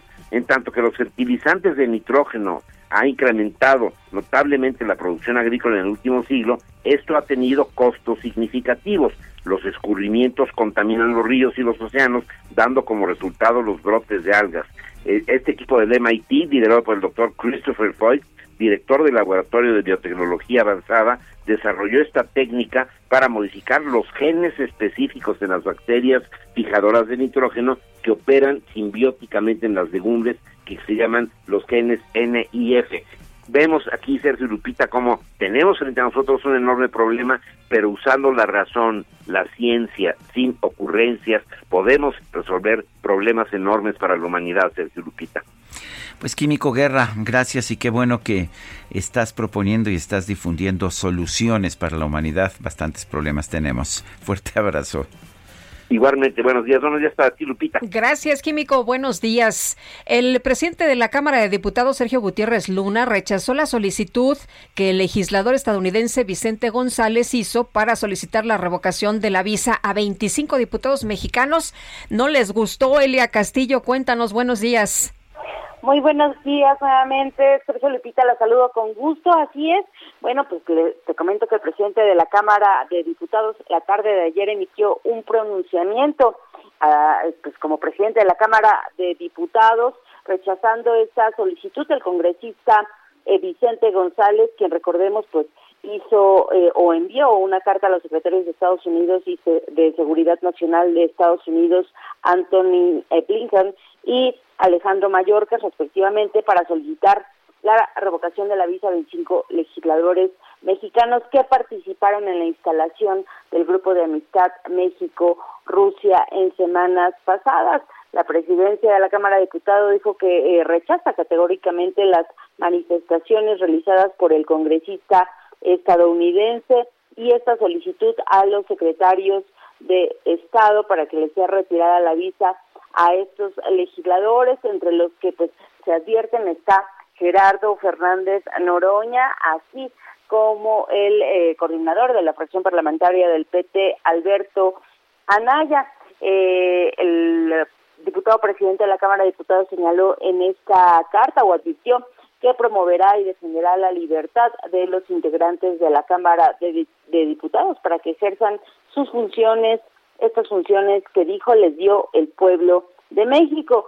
Simultáneamente, eh, Sergio Lupita, también el coordinador de Morena en la Cámara de Diputados, Ignacio Mier, pues rechazó estas actitudes que calificó de injerencistas, así como las presiones que dijo eh, vienen por parte de Estados Unidos contra México, luego de esta solicitud del congresista que, este, bueno, Finalmente, también tuvo un poco de deficiencias en su solicitud, toda vez que menciona algunos eh, legisladores que no están ya en esta legislatura, que estuvieron en la pasada, entonces calificó que tiene graves inconsistencias esta solicitud que hizo para que se le retirara la visa. Gerardo Fernández Oroña, en conferencia de prensa también, pues dijo que además eh, hay un acuerdo entre Estados Unidos y México para que los eh, legisladores mexicanos puedan ingresar a Estados Unidos sin necesidad de visa, una únicamente con su eh, pasaporte oficial. Y bueno, eso fue lo, fue lo que se dio ayer luego de esta solicitud del eh, congresista de Estados Unidos. Esa es la información que les tengo, Sergio Elpica. Gracias, Elia. Muy buenos días. Muy buenos días. Hasta luego. El gobierno de Estados Unidos ha anunciado que utilizará drones, movilizará a más agentes migratorios e intensificará los trabajos de inteligencia sobre los movimientos de los grupos de migrantes que se desplazan hacia su territorio. Eunice Rendón, experta en seguridad y migración, está en la línea telefónica. Eunice, ¿cómo estás? Buenos días. Hola, buenos días. ¿Cómo estás, Sergio? Muy bien, Eunice. Cuéntanos, ¿cómo estás viendo esta situación? Por otra parte, el gobernador de Texas dice que, que, si, que si empiezan a pasar a refugiados, gente que, que pida asilo en la frontera con Texas, que se los va a mandar todos a Washington, a la ciudad de Washington. Sí. Eh, ¿Cómo estás viendo esa situación? Mira, hay varios puntos que destacar. Ahora se habla mucho de este aumento que va a haber en los flujos migratorios, que ya empezó el aumento. De hecho, viendo, yo estaba revisando las cifras el día de ayer de las llegadas y las detenciones en estos meses eh, de este año fiscal a Estados Unidos y ya hay puntos en donde hay un aumento del 215% con respecto al año pasado. Entonces ya vemos un aumento en el flujo migratorio, pero además con la posible cancelación del título 42, que es esta medida que con el pretexto de la pandemia, pues eh, deportaba a muchos eh, centroamericanos y de diferentes naciones, porque fueron también agregando a cubanos, fueron agregando también a haitianos, etcétera, eh, los, los regresaba a, México, ¿no? Los deportaban a- en, nuestro país. Cientos de personas han sido deportadas desde hace dos años eh, diariamente por este título 42. Es un título que instauró Trump en la, en- al inicio de la pandemia, pero que realmente quien más lo ha utilizado es Biden desde marzo de 2021 a la fecha, pues de, de, forma muy constante cada día y en seis o siete pun- seis puntos fronterizos más algunos vuelos al sur del país. Entonces lo que se menciona porque eh, se prevé las autoridades estadounidenses, Mallorca, el secretario de seguridad eh, mencionó que cancelarán este título 42 para el 23 de mayo y eh, lo que se prevé según cálculos de la propia Secretaría de Seguridad en Estado, de Seguridad Nacional en Estados Unidos es que cerca de 18 mil personas van a llegar diariamente. De ese tamaño es el aumento de los flujos en caso de que se cancele. ¿Por qué? Porque las personas van a creer que van a entrar de una forma más expedita a Estados Unidos y que ya no hay esta amenaza de que te deporten hacia México de manera rápida. Sin embargo, eh, obviamente, eh, políticamente esto se, ha utilizado, como bien dices, el republicano gobernador de Texas, Greg Abbott, que ha sido pues muy duro con el tema migrante, pues amenazó que va a enviar a las personas a Washington como eh, respuesta a esta decisión del gobierno de Biden para que pues ahí los pueda atender, es lo que él menciona. Eh, y le- la, la Casa Blanca también ha confirmado, Sergio y Lupita, que eh, cuando suspenda en mayo este título 42, su mensaje va a seguir siendo el mismo, de no vengan, y la realidad es que muchas de estas personas van a terminar pues varadas en México, porque si no es por título 42, los van a regresar por el título 8, que es también una deportación expedita, rápida, que no sigue el debido proceso. Eunice, eh, ¿esto significará más problema del que ya existe en el país, en la frontera? ¿Crees que venga una situación que se desborde, que sea más grave de lo que ya hemos vivido? Pues sí, en términos del flujo, con más personas. Creo que es importante, en ese sentido, contar con un plan, no solamente eh, escandalizarnos, sino que realmente exista un plan bilateral e, e incluso con los países de Centroamérica, porque estos flujos, repito, siguen en aumento. No es a través únicamente de la contención que se va a atender, porque entonces si Estados Unidos solo amenaza con la contención, pues seguramente es México quien va a tener que absorber esta cantidad de personas que ya hoy están en la frontera norte. Oye, hablas, Recordemos, a- a- hablas de, de proyectos, Eunice. El presidente ha planteado el plan Sembrando Vidas para que la gente ya no se venga. Esto, claro, no va a ser de la noche a la mañana, pero ¿crees que esto pudiera ser una contención, que la gente se pueda quedar en sus eh, países, en sus lugares de origen? creo que tiene que ser mucho más integral. Sin duda, el tema económico, el tema de oportunidades es importante y hay que ir a estas causas eh, de la migración, pero las causas son más complejas que eso. De hecho, si nosotros vemos los últimos años, los principales motivos para salir de sus países de origen en algunos países de Centroamérica, incluyendo a México, es la violencia homicida, lo que hace que las personas salgan huyendo prácticamente por el riesgo a perder la vida. Entonces, además de esos programas, tendría que haber estrategias de seguridad integrales, tendría que haber estrategias que trabajen incluso con las maras, que trabajen con diferentes, eh, eh, con los diferentes factores de empuje, que repito, son complejos y de largo alcance. Entonces, a la par de ir a las causas, tenemos que tener un plan integral, y con integral me refiero no solo con contención, sino qué vamos a hacer con esas poblaciones que finalmente se están quedando en diferentes puntos y muchos de estos pues eh, son en México, ¿no? ACNUR ponía sobre la mesa ya el ejemplo de cómo con cerca de 20 mil migrantes logró trabajar con ellos, incorporarlos al mercado laboral, son 20 mil refugiados, y ya se, se, calcula que hay más de 150 millones eh, de pesos ya eh, justamente derivado del trabajo de estas personas, ¿no? Para, para mostrar que pueden también, obviamente, aportar de manera positiva al país en caso de tener un plan, pero se requieren esos planes de integración social, económica, educativa, etcétera, más allá de la pura contención. Y, y creo que apoyo a los albergues y a las diferentes instancias eh, sociales y de, sociedad civil que están apoyando el tema migrante, especialmente en la frontera norte, porque eh, pues se les viene una una racha de flujo migratorio este muy importante y no se van a dar abasto como ya ha sucedido varias veces en estos años. Pues yo quiero agradecerte como siempre, Unice Rendón, experta en seguridad y migración, esta conversación. Muchas gracias a ustedes. Buenos días. Buenos días.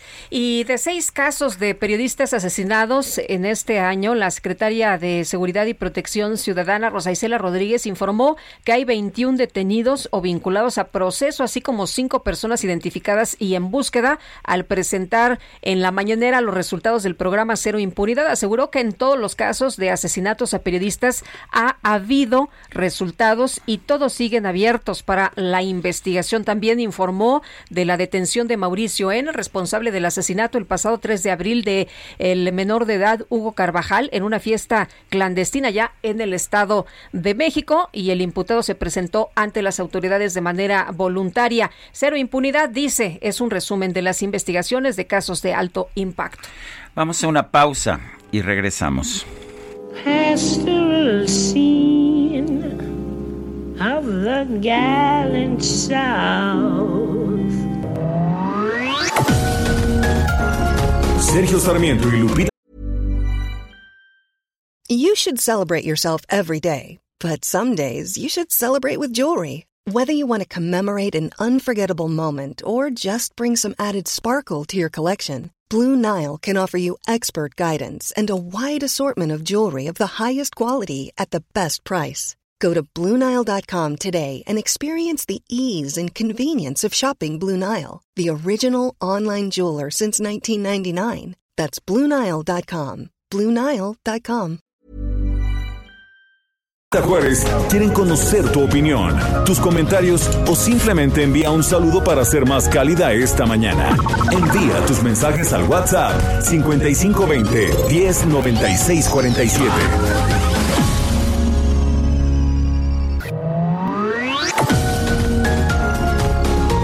Continuamos con Sergio Sarmiento y Lupita Juárez por El Heraldo Radio.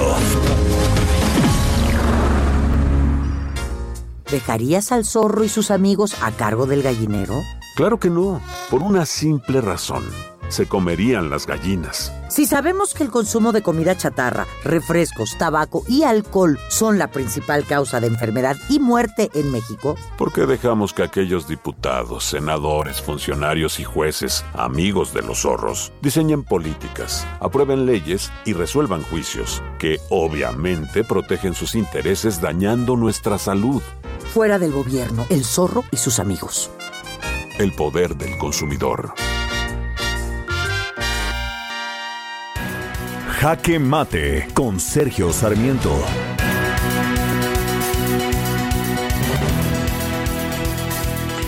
Me preocupa sobremanera que el presidente de la República les diga a los ministros de la Suprema Corte de Justicia que no deben salirle con que la ley es la ley en la decisión que tienen que tomar el día de hoy sobre la ley de la industria eléctrica.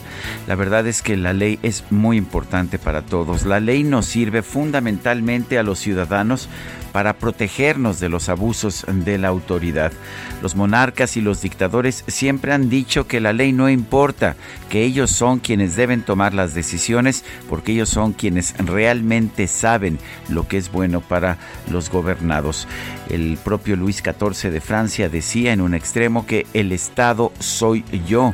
Pero es lo mismo que han señalado otros dictadores, son los que dicen que la ley no importa, que el gobernante es el que define cuál debe ser la ley. En una democracia, el Estado somos todos, no es nada más el gobernante, somos todos los ciudadanos y tenemos reglas que establece la ley para precisamente poder ordenar cómo vamos a gozar de las garantías individuales a las que todos tenemos derecho.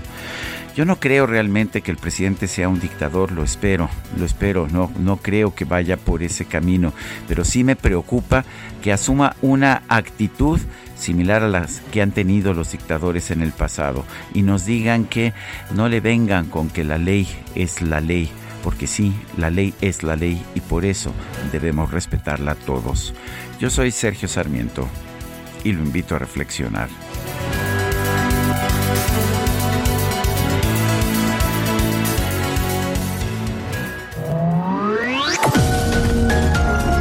Para Sergio Sarmiento tu opinión es importante. Escríbele a Twitter en arroba Sergio Sarmiento. En Soriana siempre te llevas más. Leche UHT al pura o Santa Clara de un litro, entera, deslactosada, light o semi, a 17.50 con 50 puntos. Y lleva el segundo al 50% en todos los detergentes líquidos Ace y Ariel. Soriana, la de todos los mexicanos. Solo abril 7. Aplica restricciones. Válido en Hiper y Super. You saw me standing alone without a dream in my heart, without a love of my own. Blue moon, you knew just what I was there for. You heard me saying a prayer for someone I really could care for.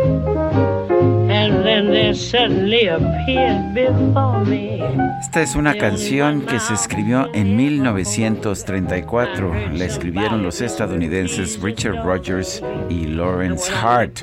Blue Moon, Luna Azul, eh, que le pusieron Luna Triste en español. Bueno, la han cantado muchos, entre ellos Frank Sinatra, pero a mí me gusta en particular esta versión de Billie Holiday, Blue Moon.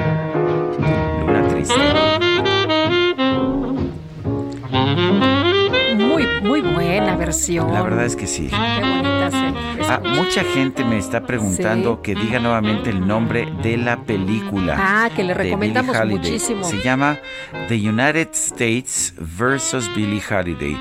Los Estados Unidos en contra de Billie Holiday. ¿Por qué se llama así la película? Esa es la forma que aparecen los pleitos legales en ah, Estados Unidos, las disputas, las, dem- las demandas, las denuncias penales. Eh, The United States, los- el gobierno de los Estados Unidos en contra de y el nombre de la acusada. En este caso es Billie Holiday. Los Estados Unidos en contra de Billie Holiday. La película está en Netflix. Es una gran película. Es muy dura la película. Sí, es fuerte. Muy fuerte. Es fuerte. Eh, De una la- vida bien.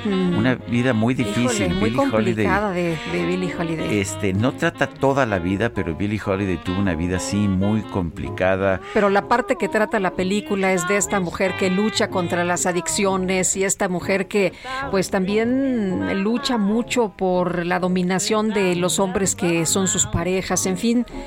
Así es, eh, parte de, la vida, ¿no? Billie Holiday desde los 10 ah, años anduvo de la seca a la meca en, un internado, en casas de amigos, de familiares, eh, eh, ejerció la prostitución cuando era apenas una adolescente, no fue una vida fácil la de Billie Holiday y no le ayudaron incluso cuando era ya famosa las autoridades de Estados Unidos al perseguirla por el hecho de que cantaba esta canción, le pedían que dejara de cantar la canción Strange Fruit, eh, fruto o fruta extraña. Y se arriesgaba y la cantaba. la cantaba otra vez. Bueno, oye, vamos a seguir con la eh, información y pues eh, vamos a, platicar de este tema, a pesar de que integrantes de Morena señalan que el INE no promueve lo suficiente la consulta de revocación de mandato, pues el INE acata la ley, ¿no? Lo que la ley dice. De hecho, entró en vigor esta veda, no se puede difundir ya eh, información o los eh, involucrados no pueden difundir información. Establece que tres días antes de la jornada el INE no pueda difundir pues eh, esta, eh, este tema de la consulta. Y vamos a platicar con Arturo Espinosa Silis, él es abogado en Derecho Electoral y director de Estrategia Electoral. Arturo, a pesar de lo que dice la ley, pues hemos visto que todo mundo la ha violado, ¿no? Desde el eh, secretario de Gobernación hasta el simpatizante de Morena, quien tú quieras. ¿Cómo ves esto? Muy buenos días, Sergio. Muy buenos días, Lupita. Pues, buenos días. ¿Qué les puedo decir? Yo creo que por un lado, me parece que sí debe de ser preocupante el desdén, el desprecio que, hay hacia la legalidad, hacia el cumplimiento de la ley. El que la ley no nos guste no quiere decir que la podemos violar cuando queramos. La verdad es que eso lo que muestra es un Estado de Derecho muy débil, es un, un compromiso democrático muy bajo y nos debe de preocupar. ¿no? En varios lugares se ha señalado que las constantes violaciones a el marco legal que rige la revocación de mandato son preocupantes, ¿no? Lo han señalado eh, la oposición, lo, lo hemos señalado especialistas y analistas, me parece, ya verán, en unos momentos saldrá un comunicado de la Barra Mexicana de Abogados señalando también la preocupación por esto. Creo que sí ha sido este muy notorio, porque además ha sido un actuar sistemático. Desde el día uno, el presidente, la jefa de gobierno, gobernadores, gobernadoras, diputados, diputadas. Sí, ¿no? Ahí en Revolución. Así es, ayer en la Revolución, el fin de semana. El fin de semana. Eh, el secretario de Gobernación, el comandante de la Guardia Nacional, la verdad es que creo que sí nos debe de preocupar. Ahora, también creo que nos debemos de ocupar. Esto es sinónimo o síntoma de un marco legal no solo débil, pero también pésimamente mal hecho. ¿no? Yo creo que, y, y, lo irónico es que pues, lo hicieron los diputados y las diputadas con la mayoría de Morena, ¿no? O sea, ellos lo avalaron, pero pues aquí se muestra que legislan al vapor, no saben ni entienden lo que están legislando y nada más eh, aprueban las cosas sin siquiera tener conocimiento y sin siquiera hacer un análisis profundo. Creo que lo que debemos de buscar ahora es una ley de participación ciudadana que regule estos ejercicios desde la consulta popular, la iniciativa ciudadana, eh, la revocación de mandato, en su justa dimensión, como se deben de entender estos ejercicios, como ejercicios ciudadanos, de participación, de debate, abiertos, no como procesos electorales en los que hay una contienda, no. Porque además, es irónico, ayer que Ciro Murayama ponía este tuit de la veda dentro de la veda, pues estamos en una veda dentro de la veda, justamente. Si antes se podía hablar poquito de la revocación de mandato, ahora no se puede hablar nada, nadie la puede promover, se supone. ni a favor ni en contra, ni de ninguna forma. Eh, lo que hemos visto también, sin embargo, es que los funcionarios del gobierno ya, ya les da igual, parece que abiertamente violan la ley, piensan que el INE no tiene armas suficientes para sancionarlos y vemos una Fiscalía Especial de Delitos Electorales que parece que no le preocupa el tema. Mira, yo, creo que estamos pagando eh, las consecuencias de lo que ha venido ocurriendo desde hace muchos años. Primero, desde que en la reforma de 2007 se estableció esta prohibición para que los servidores públicos influyan o intervengan en los procesos electorales, este llamado principio de neutralidad, nunca se le dio dientes al INE para sancionar. Es decir, el INE solamente podía decir, el INE y el tribunal solamente podían decir, aquí hay una violación a la ley y remitirlo a los órganos encargados de sancionar a los servidores públicos. El INE no tiene esa facultad. El INE puede sancionar a partidos políticos, puede sancionar a candidatos, a candidatas, puede sancionar a otro tipo de personas, a las televisoras, a los medios de comunicación, pero no a los servidores públicos.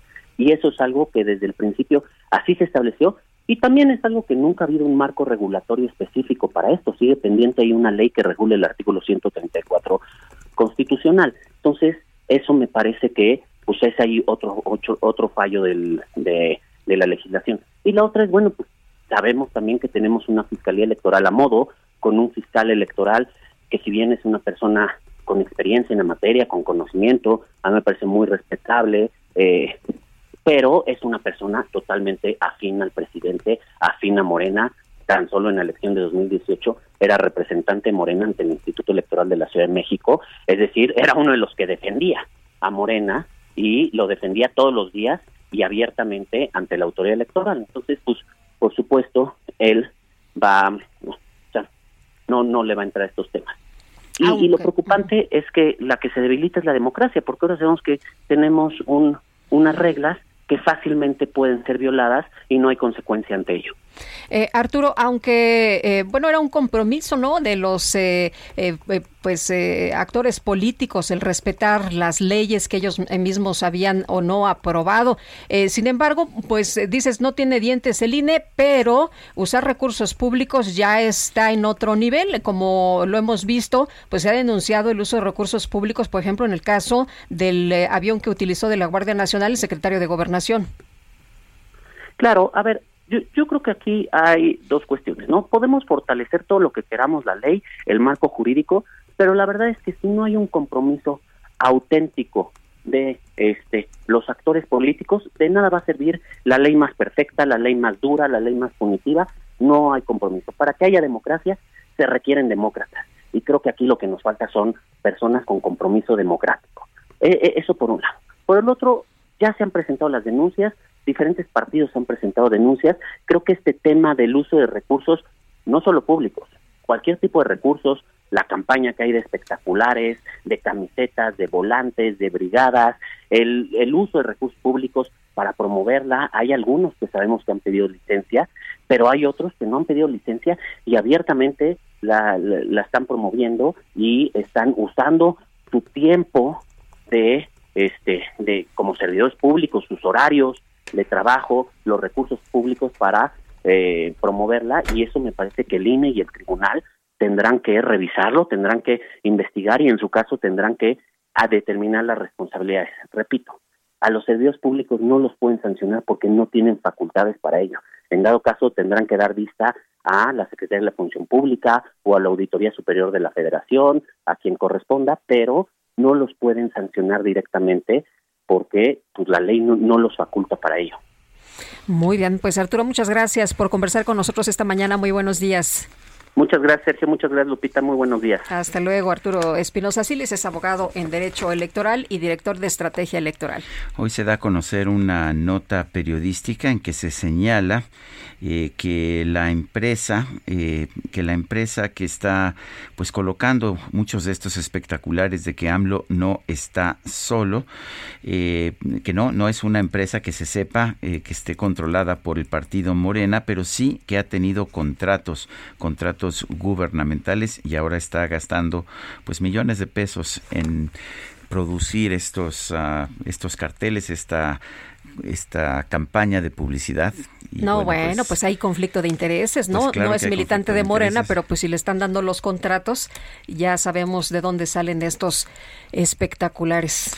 La dirigencia nacional de Morena y distintos políticos de ese partido realizaron ayer un, una reunión, un mitin en el Monumento a la Revolución para respaldar la reforma eléctrica del presidente López Obrador. Sin embargo, pues uh, los discursos se desviaron de inmediato hacia el tema de la revocación de mandato. Luis Espinosa Cházaro es coordinador del grupo parlamentario del PRD en la Cámara de Diputados. Luis Espinosa, ¿cómo estás? Buenos días. Cuéntanos cómo viste esta reunión en el Monumento a la Revolución. Eh, ¿Piensas que se pudo haber violado alguna ley? pues se han estado violando varias leyes. Buenos días, Sergio. Buenos días, Lupita. Hola, antes Luis. que nada. Buenos días. Eh, Pues eh, la, la revocación, que no es revocación de mandato, está desvirtuada de origen. En todo el mundo este ejercicio de participación directa lo promueven quienes quieren que el presidente se vaya. Y va a estar retomar lo que decía Lupita ahorita de los carteles, pues lo que dice toda la propaganda del partido en el gobierno es que el presidente se quede, pero nadie le está pidiendo que se vaya. Los mexicanos votaron por él para que estuviera seis años y bueno, pues eh, es, un, es francamente una violación constante, ya lo dijo el INE, ya lo dijo el TRIFE, a, nuestra ley electoral están en franca campaña en pleno periodo electoral. Eh, Luis, eh, ¿tú estás de acuerdo con que se tiene que eh, cambiar la ley, con que haya una reforma o de plano que se respete la ley tal y como está? Bueno, pues yo creo que la ley es muy clara ¿no? La, la, revocación tendría que venir desde, desde la firma de los ciudadanos que quieren que el presidente se vaya por un mal manejo. Luego está la parte de la pregunta, ahí sí se tiene que cambiar. Recordarán que nosotros presentamos una eh, controversia constitucional porque la pregunta debería ser simplemente usted quiere que el presidente se vaya y, y la alargaron a quiere que se vaya o quiere que se quede. Entonces son dos preguntas en una eh, la Corte falló en contra de nosotros por un solo voto, pero insisto, es claro y evidente que lo que está haciéndose es utilizar al presidente para hacer propaganda en favor de Morena. El, ¿qué, qué, va a pasar ahora? Porque no parece de que haya herramientas, que haya dientes para sancionar a quienes han violado la ley. Pues, pues sí los existe, o sea, no, no los tiene el tribunal y el INE en la parte que tiene que ver con los funcionarios, pero está la función pública y está también la Procuraduría, porque pues ayer era un día hábil y por mucho que la jefa de gobierno diga que le descuenten el día, los problemas de la ciudad continúan. La, la ciudad ayer tuvo eh, serios problemas y en vez de estar gobernando, pues están en campaña. Lo mismo sucedió con gobernadores como el de Michoacán en días anteriores, que estaba el domingo en Aguascalientes en el arranque de campaña, mientras había un número importante de muertos en su estado. Eh, están violentando la ley consuetudinariamente, pero me parece que el origen es que el presidente de la República no respeta la legalidad y la constitución. Ayer mismo veíamos cómo, cómo se refería a los ministros de la Corte, un poder autónomo del Estado mexicano, y cómo se refiere y, y cómo pretende que en Cámara de Diputados votemos una ley eléctrica en sus términos y en sus tiempos, me refiero en sus términos y los tiempos del Poder Ejecutivo. Eh, hoy han dicho que, que el INE eh, no ha hecho su trabajo, que no ha promovido lo suficientemente esta eh, revocación de mandato y que por eso pues han salido. ¿Tú cómo ves esta pues, justificación, Luis? Bueno, me parece un doble discurso. Primero, no asignan los recursos que el INE pidió para promover exactamente esta consulta. Hay que recordar que desde el presupuesto fue Lorenzo Córdoba a la Cámara de Diputados a explicar por qué requerían recursos extraordinarios.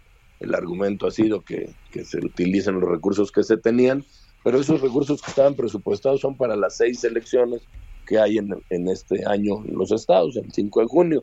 Entonces no le etiquetan recursos y luego se quejan de que el INE no promueve suficientemente. Pero bueno, pues Morena, violentando la ley, se ha encargado no solo de promover la consulta, sino de encaminarla en favor de que diga el presidente. Todos los espectaculares de los que está lleno el país y habría que preguntarse quién paga estos espectaculares, porque eso de que el proveedor los regaló, pues no se los cree nadie. Alguien está pagando esta, esta, esta promoción y seguramente pues son recursos públicos que se están desviando en favor de un partido político. Luis Espinosa Cházaro, coordinador del Grupo Parlamentario del PRD en la Cámara de Diputados, gracias por conversar con nosotros. Gracias a ustedes, que tengan un buen día. Igualmente, y vámonos con Gerardo Galicia, hubo un accidente y hay varios lesionados. Cuéntanos, Gerardo. Sí, Lupita, Sergio, por lo menos eh, se están calculando cerca de 50 lesionados luego de un fuerte accidente donde se había involucrado un camión del transporte público que eh, transitaba en el carril confinado para el Metrobús. Y de hecho se impacta en la parte trasera contra un vehículo del Metrobús, de esos que tienen eh, dos pisos, la parte alta y la parte baja, eh, y este Metrobús venía prácticamente lleno, Sergio Lupita, además del otro vehículo, por ello tenemos tantas personas lesionadas, al menos han sido ocho trasladados, podrían ser más, de hecho vemos a personas muy golpeadas, se hablan de personas incluso con posibles fracturas. Vemos a muchos jóvenes eh, prácticamente tocándose el pecho, eh, tratando de sobarse el brazo. Vamos a acercar brevemente con uno de ellos. Amigos, estoy transmitiendo completamente en vivo para el Heraldo Radio. ¿Tú en qué camión viajabas? En el morado. ¿Venía exceso de velocidad? Sí, sí, sí, sí venía exceso de velocidad. Oye, ¿qué, pasó? ¿Se distrajo el chofer? ¿Alcanzaste a ver algo? Yo iba enfrente y la verdad no vi si venía con el teléfono no. Yo es que yo nomás me concentré en el del Metrobús que se acercaba más este, rápido y termina impactándose en la parte trasera. Muchas gracias. ¿Me su nombre? Osvaldo Valdés. Muchas gracias, señor Osvaldo. Y bueno, venía bastante rápido, nos comentan los usuarios del transporte público. Este camión del transporte público termina estrellándose contra la parte trasera de un Metrobús y por ello tenemos fuerte movilización policíaca en el Paso de la Reforma. Esto ocurre llegando al circuito Gandhi con dirección al anillo periférico, muy cerca del Auditorio Nacional. Si nuestros amigos en próximos minutos van a utilizar el Paso de la Reforma, háganlo con tiempo, tenemos reducción a un solo carril por ese tremendo accidente. Por lo pronto, el ¿De qué ruta era el transporte público? ¿Se sabe? ¿Se tiene conocimiento? no alcanza a verlo, Lupita. Eh, alcanzamos a ver el numeral, es 132-0094. La ruta no la alcanzamos a ver, son eh, camiones de los morados. En breve les, les mandamos una foto, Lupita Sergio, y no se alcanza a ver la ruta, pues que viene completamente rotulado este camión de transporte público. Muy bien, gracias Gerardo. Hasta luego. 8 con 52. En Soriana, esta cuaresma, ahorrar es muy de nosotros. Frijol pinto precisísimo de 908 gramos a 24.90 y negro a 22.90. O lleve la tuntuni en agua o aceite de 140 gramos a 9.90 con 50 puntos. Soriana, la de todos los mexicanos. Solo abril 7. Aplica restricciones. Válido en Hiper y Super.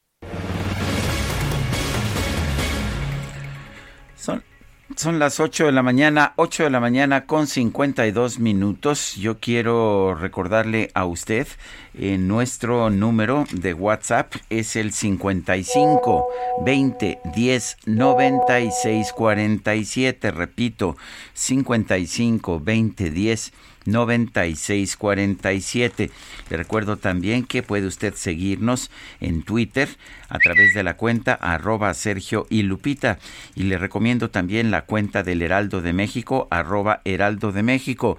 Las distintas plataformas del Heraldo de México se han combinado para convertir al Heraldo Media Group en, en el medio más leído, más escuchado, más visto a través de pues, medios de redes sociales, a través del Internet, de manera que ese es un logro importante. Y le recuerdo también que estamos pues a todo lo largo y lo ancho de nuestro país y también allá en los Estados Unidos, aquí en la Ciudad de México, transmitimos uh, Transmitimos por el 98.5 de FM, en Guadalajara 100.3 de FM, en Monterrey 99.7 de FM, pero estamos también en Brownsville, en Coatzacoalcos, en Houston a través del canal 21.1 de televisión y el 27.1 de Now Media, también en Beaumont, Texas a través de Now Media. Estamos en La Laguna, estamos en McAllen, estamos en Oaxaca, en Tampico, en Tehuantepec, en Tijuana, en Tuxtla Gutiérrez y en cualquier lugar del mundo nos puede usted escuchar a través de heraldodemexico.com.mx. Vamos a una pausa y regresamos. Ya no puedo más. Música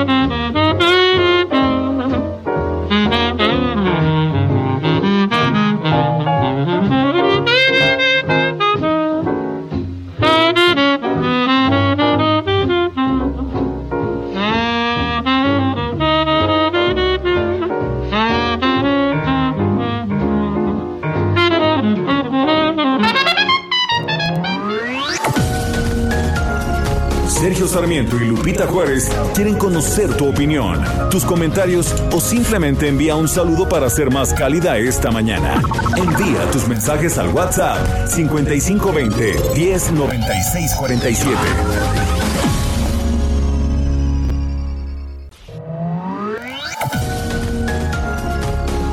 Continuamos con Sergio Sarmiento y Lupita Juárez por El Heraldo Radio.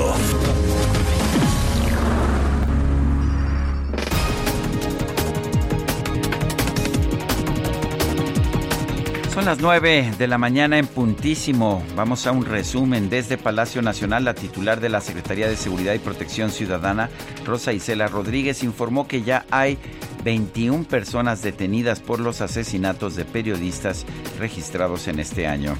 De los seis casos, en resumen, se tienen 21 detenciones o vinculaciones.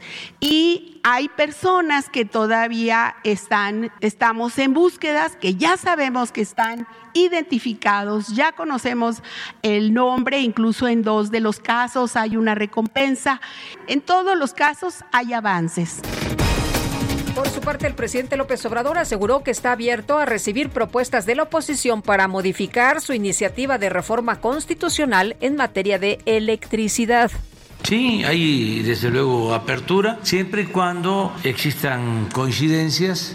Hace falta la reforma eléctrica, es reponer un procedimiento injusto, reparar un daño que se ocasionó en el periodo neoliberal, en el cual mediante el autoritarismo, la antidemocracia, la corrupción, se modificaban las leyes para beneficio de grupos de intereses creados en contra del interés general, en contra de los intereses del pueblo. Estudiantes y maestros del Centro de Investigación y Docencia Económicas, el CIDE, informaron que este miércoles pusieron en marcha una consulta de revocación de mandato para el director general de la institución, José Antonio Romero. Y la Organización Panamericana de la Salud advirtió que México podría experimentar un aumento de contagios de COVID-19 durante el próximo periodo vacacional de Semana Santa.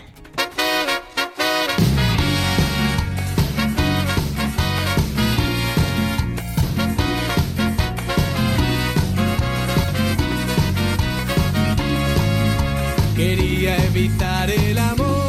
Ay, a ver, Guadalupe, escucha. Ay, cuéntame, escucha. cuéntamelo todo. En redes sociales se hizo viral un video. Muestra a un vendedor de cerveza de Monterrey llamado Juan García. Está trabajando muy feliz durante el Festival de Música Pal Norte. Y baila y canta. Y baila y canta las canciones de su banda favorita, Los Caligaris. Mientras sirve las bebidas. Bueno, pues ante esta situación, los Caligaris lo contactaron para regalarle boletos de su próximo concierto en una zona VIP y con barra libre. Solo que es una barra libre de solo refrescos. ¿Qué tal? No, hombre, le fue re bien, ¿no? Eh, Se ve que es uno de los grandes fanáticos de la banda.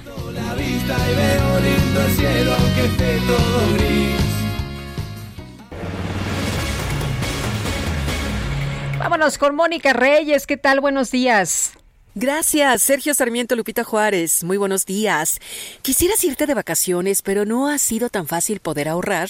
No te preocupes, para eso está el crédito personal Citibanamex. Es sin comisión por apertura, con pagos fijos mensuales y tasas de interés de las más competitivas. Lo puedes usar para eso o para lo que tú quieras. Ve a tu sucursal más cercana y solicítalo. Ingresa a tu app Citibanamex móvil o Bancanet. Aprovecha esta oportunidad. Requisitos y CAT en citibanamex.com. Regresamos con ustedes, Sergio y Lupita. Gracias. Gracias, Mónica. Buenos días. Son las 9 de la mañana con 4 minutos. ¿Ya estás grabando? Sean todos bienvenidos. Lo que pasa es que se agarra y que me dice... Sean todos bienvenidos a este completo y total despapalle. Despapalle. La micro deportiva. Si ya saben cómo me pongo, ¿para qué me invitan?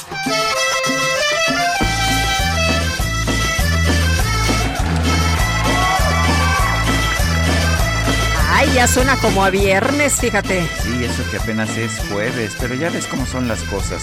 ¿Te acuerdas que Celso Piña fue derrotado en la votación para salir el 6 de abril aquí en la música? Bueno, pues no importa, porque... Se subió a la micro. El cacharpo lo invitó a la micro deportiva. Julio Romero, ¿cómo estás? Muy bien. Aquí ya sabemos, ahora sí que hasta acá cabemos todos en la micro deportiva. Entonces, este, pues el cacharpo les va subiendo a todos y los va, los va ordenando. Pues sí, a ver, don Celso por aquí. Ah, exactamente. este, eh, Billy Holiday por acá. bueno, Exactamente, sí, hasta los Ay, no, se me hace que yo esa micro no me subo. Ay, ah, pero todo, todo es paz y es, amor. en es la única que llega aquí a, a nuestro destino en el Heraldo Media Group. Exactamente, y aventando lámina además, Ah, ya sí, sabes, qué bien. y todo. Sí, sí, mejor no subimos, por si no, no llegamos a tiempo. No, de que llegan a tiempo, llegan a tiempo. De repente lo entretienen a uno ahí en las recepciones, ¿no? Pero, Ay, ¿qué este, te hicieron? ¿Qué te pero pues es que lo que me aventé casi 10 minutos para entrar, que en lo que le registran y llaman y no sé qué traen la cosa. Pero bueno, ya estamos acá. Uy. Ya estamos acá, ya estamos acá. Oigan, pues el Real Madrid, el Real Madrid tiene pie y medio en las semifinales de la Champions League, luego de vencer de visitante tres goles por uno al Chelsea. La gran figura de este duelo, sin lugar a dudas, Karim Benzema, que logró las tres anotaciones. El francés destacó que hoy por hoy en el Real Madrid viven su mejor momento y van derechito a ganar el título. Por lo menos eso asegura Karim Benzema, que ayer se destapó con Ay, ayer goles. se destapó, pero ¿qué tal les fue contra el Barça, no? Cuando no está Karim Benzema es otro equipo. Es que Karim Benzema eh, marca total diferencia, ¿no? Es, eh, es como, le, como le llaman ahora los, los, eh, los del fútbol, pues es un verdadero killer. Pues vamos a escuchar a Karim Benzema, que insisto, dice, está viviendo el mejor Real Madrid en la campaña. reina de cumbia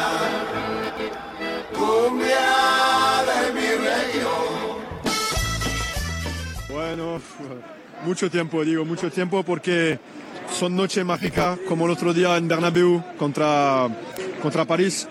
Hoy entramos en el campo para, para ganar, mostrar el, el Real Madrid y digo, sale bien la- las cosas para nosotros porque jugamos bien de la minuto uno hasta, hasta el último minuto. Los 100 años de Macondo suenan, suenan en el aire. Y los años de Gabriel Trompeta. Bueno, pues ahí está, buen triunfo del conjunto de el Real Madrid. En el otro duelo, el Villarreal derrotó 1 por 0 al Bayern como local en el estadio del Madrigal. Los duelos de vuelta, estos dos duelos de vuelta, se estarán disputando el próximo martes, pero sí se están viendo buenos, buenos juegos en la Champions, los cuartos de final. Así es que, eh, pues sí, definitivamente es el mejor fútbol del mundo. Y a través de un video, Alejandro Domínguez, presidente de la CONMEBOL, la Confederación Sumeri- de Fútbol, invitó a los equipos de Jesús Martínez y del Grupo Pachuca, es decir, a León y al propio Pachuca, a la próxima edición de la Copa Libertadores de América. El dirigente aprovechó para felicitarlos por la pasada ceremonia del Salón de la Fama en la llamada Bella Airosa. Por cierto, por cierto, los Tuzos del Pachuca son el único equipo mexicano en ganar un torneo de la Conmebol, luego de llevarse el título en la Copa Sudamericana en el 2006. En aquel lejano 2006 derrotaron en la final al Colo Colo de Chile y de ahí pues se pusieron ahí como el equipo de México, en fin. Pero invitados, invitados León y Pachuca a la eh, Copa Libertadores. Tendrán que pedir permiso, por supuesto, a la CONCACAF. Y en duelo pendiente, duelo pendiente de la fecha 4 del presente torneo de clausura, los Diablos Rojos del Toluca rescataron empate a dos goles ante el Monterrey en el estadio Nemesio 10. El duelo pues terminó con todo y polémica, ya que ah, en el minuto 99, ya en el tiempo de compensación, se marcó un penalti en favor de los choriceros, lo que ocasionó el enojo de los rayados. La jugada fue revisada en el bar y el timonel de los regios, Víctor Manuel Bucetich, salió más que molesto del estadio. El embrujo de Melquiades Oboe. Úrsula, 100 años. Soledad Macondo. Úrsula, 100 años. y una falta a lo mejor de atención, de concentración, eh, nos hacen a lo mejor eh, este penal. Eh, bueno, son criterios que se utilizan y ojalá se utilizara este tipo de criterios para todos los partidos. Entonces, y en relación a la molestia, pues son molestias simple y sencillamente que, que tienen los jugadores por ciertas cosas que pasan dentro del terreno. ¡No era penal! Exactamente así decían los del Monterrey. Por su parte, Ignacio Ambriz, técnico del Toluca, destacó la entrega de sus jugadores para no darse por vencidos y espera que este esfuerzo dure hasta el fin de la campaña.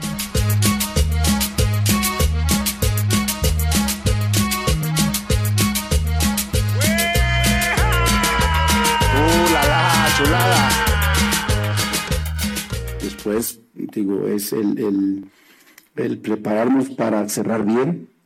Dices que qué Toluca quieres ver, pues yo quisiera ver al mejor Toluca, pero, pero vamos trabajando, te reitero, es el segundo partido que juego con este equipo, con una línea de 5, por momentos lo hace bien, por momentos te- sí sufrimos, ¿por qué? Pues porque los adversarios también cuentan mucho.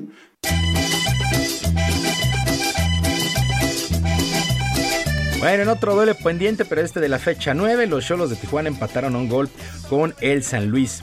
Y luego de 100 días de negociaciones entre la MLB y el sindicato de jugadores, por fin, por fin el día de hoy, se levanta el telón para la temporada 2022 del béisbol de las grandes ligas. El primer juego será, adivina Sergio, ¿cuál será el primer juego, el juego inaugural? ¿Cuál? Los cerveceros de Milwaukee contra los cachorros de Chicago. Uf, es el juego inaugural el día de hoy, por ahí de las 12.30 del día, tiempo en la Ciudad de México. Los Astros de Houston estarán enfrentando a los Angelinos de Los Ángeles, los Rojos de Cincinnati a los Bravos de Atlanta, los Astros de Houston, bueno, ya decía, contra los Angelinos, los Mets, los Mets de Nueva York, contra los Nacionales de Washington.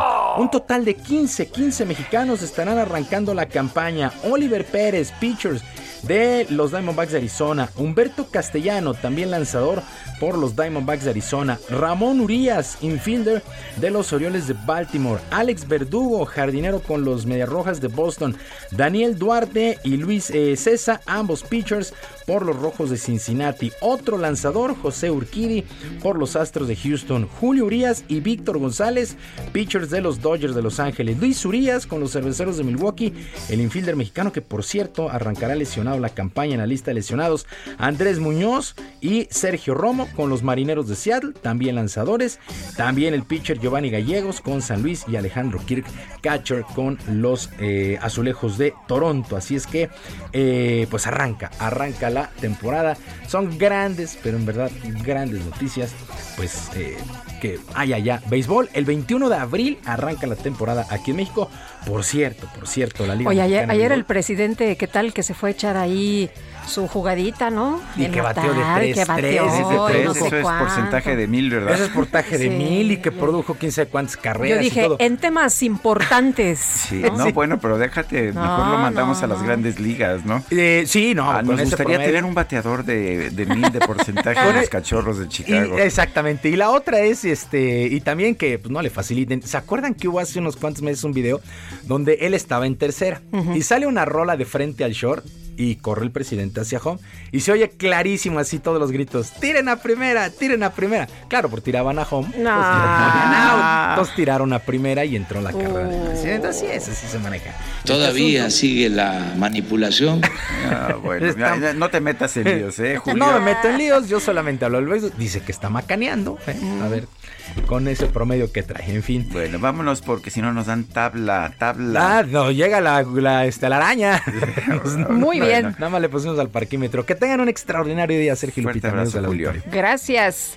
Y vámonos con eh, información de Jorge Almaquio, el coordinador del PRI en la Cámara de Diputados, Rubén Moreira, condicionó la posibilidad de discutir la reforma eléctrica del presidente si se suman los 12 puntos de la iniciativa que conformó la coalición Va por México. Ay, pues sigue la discusión. Jorge Almaquio, cuéntanos. Sigue esta discusión, Lupita, Sergio, amigos. Y bueno, luego de que el coordinador de Morena, Ignacio Mier, señaló que coincidían al menos con seis de los doce puntos que presentó la oposición, se le cuestionó a Moreira Valdés si sería suficiente para destrabar el debate y señaló que van por todo el paquete. Ellos dicen, si se toman en cuenta los doce, vamos, va- veríamos si se discute esta, esta reforma. Así lo comentó, escuchemos. Nos vamos por nuestras 12, no por que se integren. Nosotros queremos nuestras 12. Por eso, si se integran esas 12 al dictamen que tiene la comisión, al proyecto, Revisamos, ¿ustedes votarían a favor? lo revisamos, no sabemos si quieren poner otra cosa. O sea, la propuesta original no es de nosotros, es de ellos. Nosotros ponemos 12 eh, propuestas. PAN, PRI, PRD, que tienen los principios del PAN y del PRI y del PRD. Insistió en que el momento oportuno para resolver la iniciativa es pasando las elecciones en los estados y no la próxima semana que aclaró, según el calendario de los trabajos legislativos votados precisamente por los legisladores, bueno, la semana mayor es inhábil. Se espera que este proyecto se discuta en Comisiones Unidas en San Lázaro el próximo lunes, aunque será este día, este día cuando la JUCOPO defina cuál será el futuro de la propuesta presidencial. Por tratarse de cambios constitucionales, la iniciativa requiere de mayoría calificada de las dos terceras partes de votos de los diputados presentes y bueno, Morena no alcanza estas dos terceras partes por sí solos ni con sus aliados. También comentar finalmente que la Junta de Coordinación Política, bueno, se va a reunir este jueves a las 13 horas y hoy mismo también la, eh, la coalición eh, eh, encabezada por Morena y también encabezada por los coordinadores de Ignacio Mier, pues van a presentar una propuesta de, de reforma junto con puntos constitucionales y también con el presidente de la Comisión de Energía de la Cámara de Diputados. Es el reporte que les tengo. Muy bien, Jorge, muchas gracias. Buen día, hasta luego. Hasta luego, muy buenos días. Y ya les dijo el presidente, ¿no? A los de la oposición que se rebelen o que entonces serán traidores a la patria.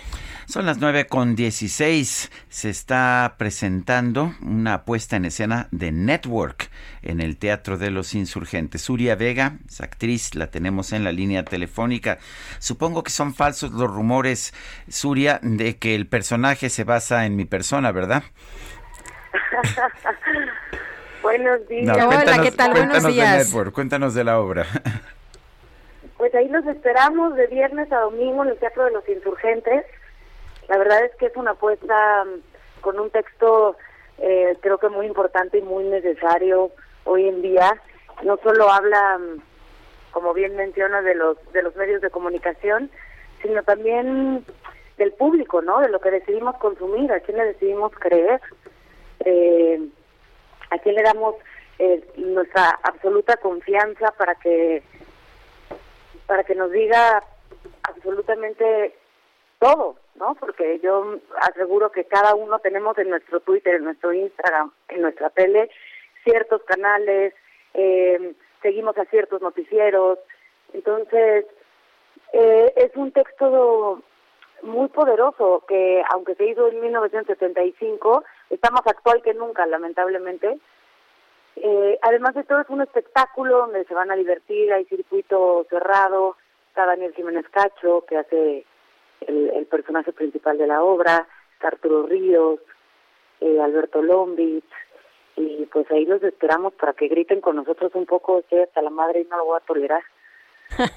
Oye, Suria, y, y, cuando viste, cuando leíste esta, esta eh, obra, ¿qué, ¿qué, pensaste? ¿Qué te decidió a participar en ella? ¿Qué dijiste? Mm, me, me gusta, el entro. Pues justo creo que es un, un texto tan feroz y tan poderoso. Eh, hoy, específicamente, mi personaje, Diana Christensen, que en los 70 evidentemente era como eh, el personaje que se distinguía por esta... Eh, por esta falta de, moral y de ética con tal de conseguir rating, con tal de... Y hoy en día creo que hay muchísimos Dianas, ¿no? Creo que con tal de tener likes, con tal de figurar, con tal de tener views, con tal de... de eh, hay muchas personas que son capaces de cualquier cosa, ¿no? Y la falta de empatía por el otro, la falta, eh, sí, de moral, por así decirlo, pues está más latente que nunca. Entonces es un personaje que nunca me había tocado interpretar y bueno, al lado de estos tremendos actores, eh, no lo dudé ni un segundo. Y, y, sí creo que es un texto muy necesario que pone sobre la mesa y que cuestiona. Ya estrenamos el fin pasado y la gente se, se pone a gritar en el teatro. Todo el teatro, los insurgentes gritan, estoy hasta mal y no lo voy a tolerar. Es muy fuerte. Yo creo que no hay no hay una sola persona que no se identifique con esta frase hoy en día, ¿no? Por, por distintas circunstancias, pero pues así es. Pues Suria Vega, actriz, gracias por invitarnos a ver esta puesta en escena de Network en el Teatro de los Insurgentes. Ahí los esperamos. Muchas gracias, muy buenos días. Hasta luego. Gracias, bye. Bye. Bueno, y vámonos con Dalia de Paz. Sergio Sarmiento y Lupita Juárez. Tecnología con Dalia de Paz. Hola Dalia, buenos días.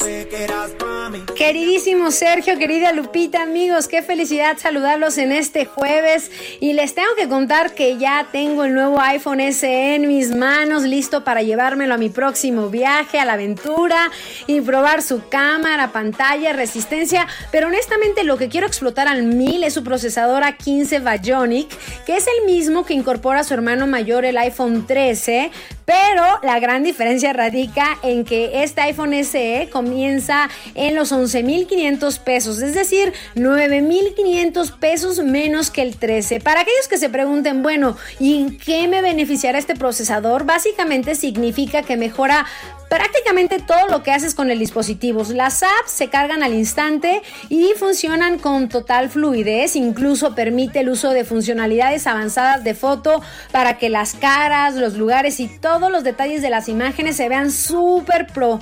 Otro punto es la batería que ahora ofrece hasta dos horas más de reproducción de video en comparación con el iPhone SE de segunda generación. Además, para lograr tener carga rápida, solo hay que conectarlo a un adaptador de 20 watts o superior para obtener una carga de 0 a 50% en tan solo 30 minutos. Este nuevo iPhone SE que estará disponible en nuestro país a partir de mañana viernes en apple.com.mx y ahí con los diferentes operadores incorpora una pantalla retina HD de 4.7 pulgadas que aquí sí tengo que ver si me acomodo porque la verdad es que yo prefiero una pantalla de más de 6 pulgadas, pero ya saben, hay para todos los tamaños. A este nuevo equipo de Apple lo acompaña el botón, el Touch ID, para poder desbloquearlo. Su diseño de vidrio y aluminio lo hacen más resistentes a golpes, al agua. De hecho, la compañía californiana asegura que este modelo es más duradero que los dispositivos anteriores, así que habrá que probarlo y ver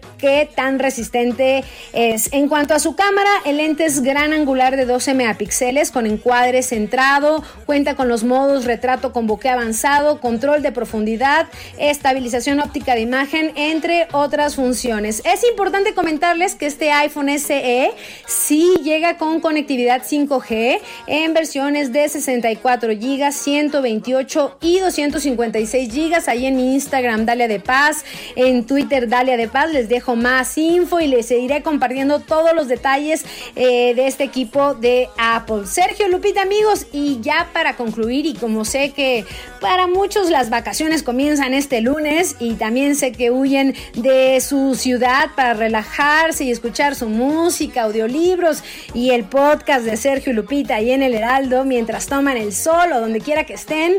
LG me mandó cinco audífonos inalámbricos Tone Free FP5, FP5 con cancelación de ruido, sonido de tecnología Meridian, compatibles con iOS y Android, batería de 22 horas y carga rápida, resistentes al sudor y diseño ergonómico con ajuste cómodo para que se adapte pues a la forma de nuestra oreja. Lo único que deben hacer es seguirnos ahí en Instagram, Dalia de Paz, y en Twitter en arroba Sergio Lupita, mandarme ahí un screenshot que ya lo hacen, que ya nos siguen a Dalia de Paz, hradio arroba gmail.com y listo, les deseo muchísima suerte. Sergio Lupita amigos, ahora sí me despido y les mando un abrazo y un feliz jueves.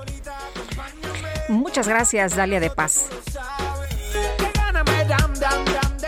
Son las 9 de la mañana con 23 minutos. Gerardo Galicia, ¿qué nos tienes? Adelante.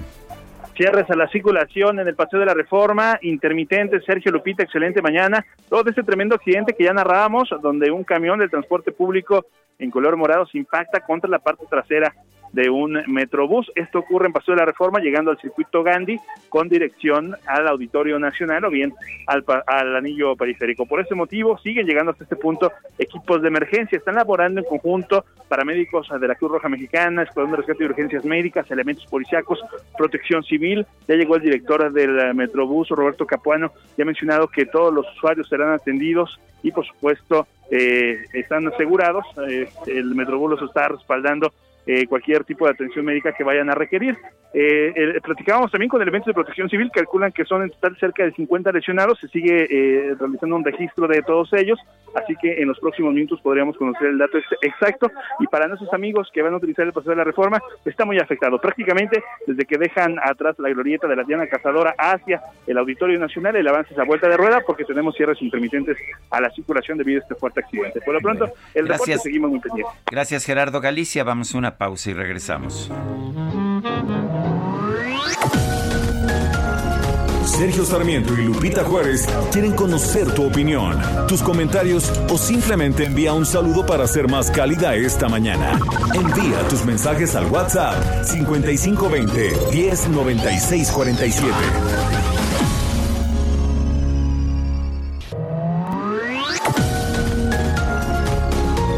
Continuamos con Sergio Sarmiento y Lupita Juárez por El Heraldo Radio.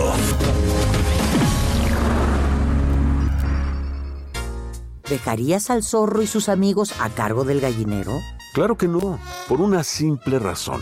Se comerían las gallinas. Si sabemos que el consumo de comida chatarra, refrescos, tabaco y alcohol son la principal causa de enfermedad y muerte en México, ¿Por qué dejamos que aquellos diputados, senadores, funcionarios y jueces, amigos de los zorros, diseñen políticas, aprueben leyes y resuelvan juicios que obviamente protegen sus intereses dañando nuestra salud?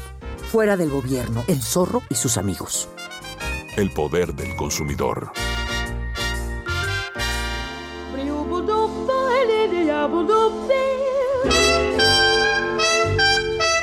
Stars shining bright above you. Night breezes seem to whisper, I love you. Birds singing in the sycamore tree. Dream a little dream of ¿Bailamos? Uh, esta me encanta, Guadalupe de Goscan. Esto se llama Dream a Little Dream of Me, Sueña un pequeño sueño conmigo. Y bueno, pues es una canción clásica allá de 1931. Y la estamos escuchando en la interpretación de Lady Day. Sí, Billie Holiday. Dream a Little Dream of Me. Vámonos rápido a la información, Vámonos. Guadalupe. Tenemos un día Vámonos pesado. ya rapidito. tenemos un un bloque pesado. Vamos. Mónica Reyes, adelante. Amigos del Heraldo Radio, ¿han pensado que quizá llegó la hora de dejar de rentar? Pues este es el momento porque en Citibanamex puedes contratar un crédito hipotecario con cero. Sí, escucharon bien, cero comisiones, además de que el avalúo es reembolsable y pueden financiar sus gastos notariales. Y si ya tienes una hipoteca, igual deberías acercarte a Citibanamex porque podrías mejorarla, ya que tienen una tasa de interés anual fija desde 7.90%, una tasa muy atractiva si la comparas con lo que seguro tienes ahora. Conoce toda nuestra oferta en citibanamex.com diagonal hipotecario o visita tu sucursal CAT 10.5% sin IVA, calculado el 1 de noviembre de 2021, vigente al 30 de abril de 2022. Gracias. Gracias, Mónica. La fotoperiodista mexicana de la agencia F, Sashenka Gutiérrez, ganó el premio Ortega y Gasset del diario El País de España a la mejor fotografía. Esto es por una imagen que le tomó a Sandra Monroy, una paciente de cáncer que, eh, que se sometió a una mastectomía. Eh, Sashenka Gutiérrez está en la línea telefónica. Eh, Sashenka, gracias por tomar nuestra llamada. Cuéntanos cómo surge esta fotografía, cómo tomas esta fotografía. Hola Sergio, buenos días. Buenos días a todo tu auditorio también. Gracias por invitarme.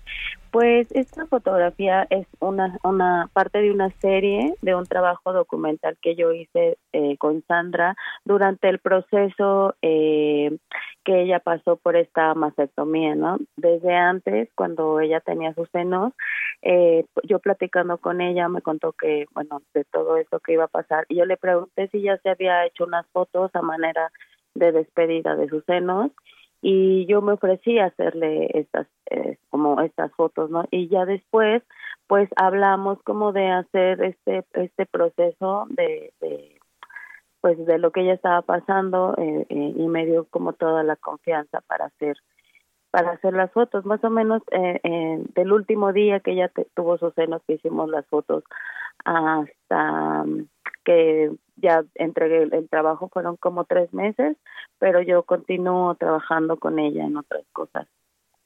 Oye, ¿y cómo eh, fue el enterarte de, de este galardón y, y, pues eh, cómo le, le dijiste a, a esta persona, A Sandra. Sandra. Monroy, a esta mujer eh, paciente de cáncer y además valiente, ¿no?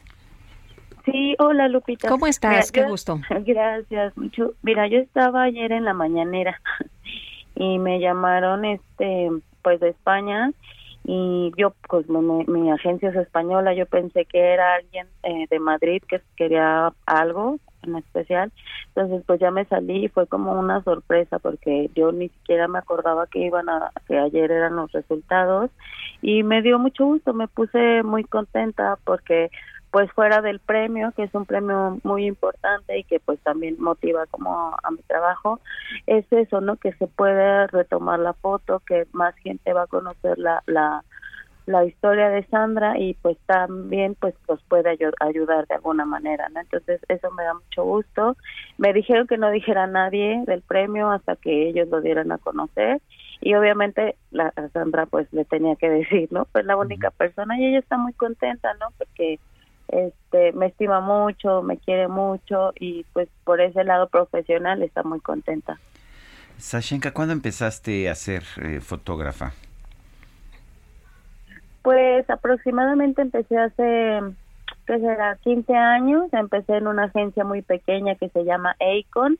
Después estuve dos años en Cuarto Oscuro y todos estos años estoy en, he estado en la agencia F. Has hecho diferentes fotografías, hemos visto tu trabajo en distintos eh, campos, pero ¿cómo fue fotografiar a, Sandra? ¿Qué, ¿Qué impacto tanto en ti como fotógrafa como en Sandra eh, hubo o percibiste? Pues fue, mira, fue muy muy bonito la, la foto que, que fue seleccionada, ese momento precisamente, pues tú dices, oye, es que puede ser una foto muy fuerte, ¿no? Pero en realidad ese momento ha sido sumamente bonito, o sea, yo se me enchinó mi, la piel, traté de ser como muy silenciosa para que mi cámara o mis pasos no irrumpieran ese momento, porque verla rodeada de estas mujeres que la llenan de todo este amor, de toda esta sororidad, fue fue muy bonito, ¿no? También cuando terminé todo todo este trabajo, pues quedé como muy conmovida. Eh, unos días estaba muy sensible por todo el proceso que pues yo había fotografiado. También de mucho conocimiento no de que Sandra es una mujer que se ha informado mucho. Eh, ella dice que por ejemplo que no quiere nuestra lástima porque no son este no necesitan esa lástima ni que digan pobrecita no sino este reconocimiento que ella tiene a su cuerpo y este amor que tiene por sus cicatrices pues me ha dejado muchos conocimientos Pues yo quiero, yo quiero agradecerte, Sashenka Gutiérrez, fotoperiodista, el haber conversado con nosotros esta mañana. No, Lupita y Sergio, muchísimas gracias por, por invitarme y por, por seguir mi trabajo también. Te mandamos un fuerte abrazo y muchas felicitaciones. Gracias, un abrazo, buen día. Hasta luego, muy buenos días. Oye, fíjate que nos manda un mensaje el doctor Miguel Ángel Gran- Granados Atlaco, él es autor del libro Derecho Penal Electoral Mexicano. Y bueno, dice, a ver un dato, no hay una sola mención de la revocación de mandato en la ley general en materia de delitos electorales. Significa, escuche usted, que penalmente es muy difícil fincarles responsabilidades a los que violentan la ley si no se cuadra perfectamente la conducta al tipo penal. Bueno, tampoco ha habido mucho interés de la FEPADE, la verdad, por perseguir a, a los excompañeros de partido del titular de esa organización. Son las 9 de la mañana con 38 minutos. En Soriana siempre te llevas más. Leche UHT al pura o Santa Clara de un litro, entera, deslactosada, light o semi, a 17.50 con 50 puntos. Y lleva el segundo al 50% en todos los detergentes líquidos Ace y Ariel. Soriana, la de todos los mexicanos. Solo abril 7. Aplica restricciones. Válido en Hiper y Super. Bueno, la pesadilla no termina. María Elena Ríos, esta saxofonista que fue atacada con ácido allá en Oaxaca, está enfrentando un nuevo reto. Las autoridades están tratando de reducir las medidas cautelares con las que cuenta, de forma que la protección que goza solamente pues se aplicaría en Oaxaca, pero pues ella tiene derecho y además está buscando tener actividades también eh, fuera de, del estado de Oaxaca. María Elena Ríos, gracias por tomar nuestra llamada. Cuéntanos eh, qué, qué te han dado a conocer, por qué se modificarían las medidas cautelares.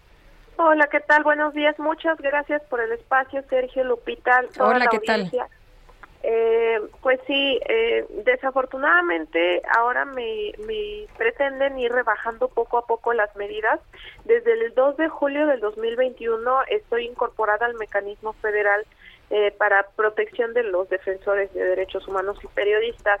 El día 29 de marzo tuve mi primer junta de gobierno en la cual, eh, por cierto, tanto el mecanismo como Fiscalía, que no acudió hasta los últimos minutos, eh, Protección Ciudadana, que estaba hablando por teléfono, mecanismo que apagaba su cámara, eh, empezó todo tarde, una falta de respeto, una falta de concentración eh, siendo gobierno. Lo que hizo la, la, la señorita del mecanismo, pues fue decir que a mí no me han agredido, físicamente y por tanto pues ya no necesito las medidas y que solamente tengo agresiones eh, por internet porque hasta eso no sabe los conceptos que es una agresión cibernética. O sea, que quiere que te que te lastimen eh, físicamente para, eh, a- Para hacer algo. de protección. Así es, y No no, es me la digas. primera vez, ¿no?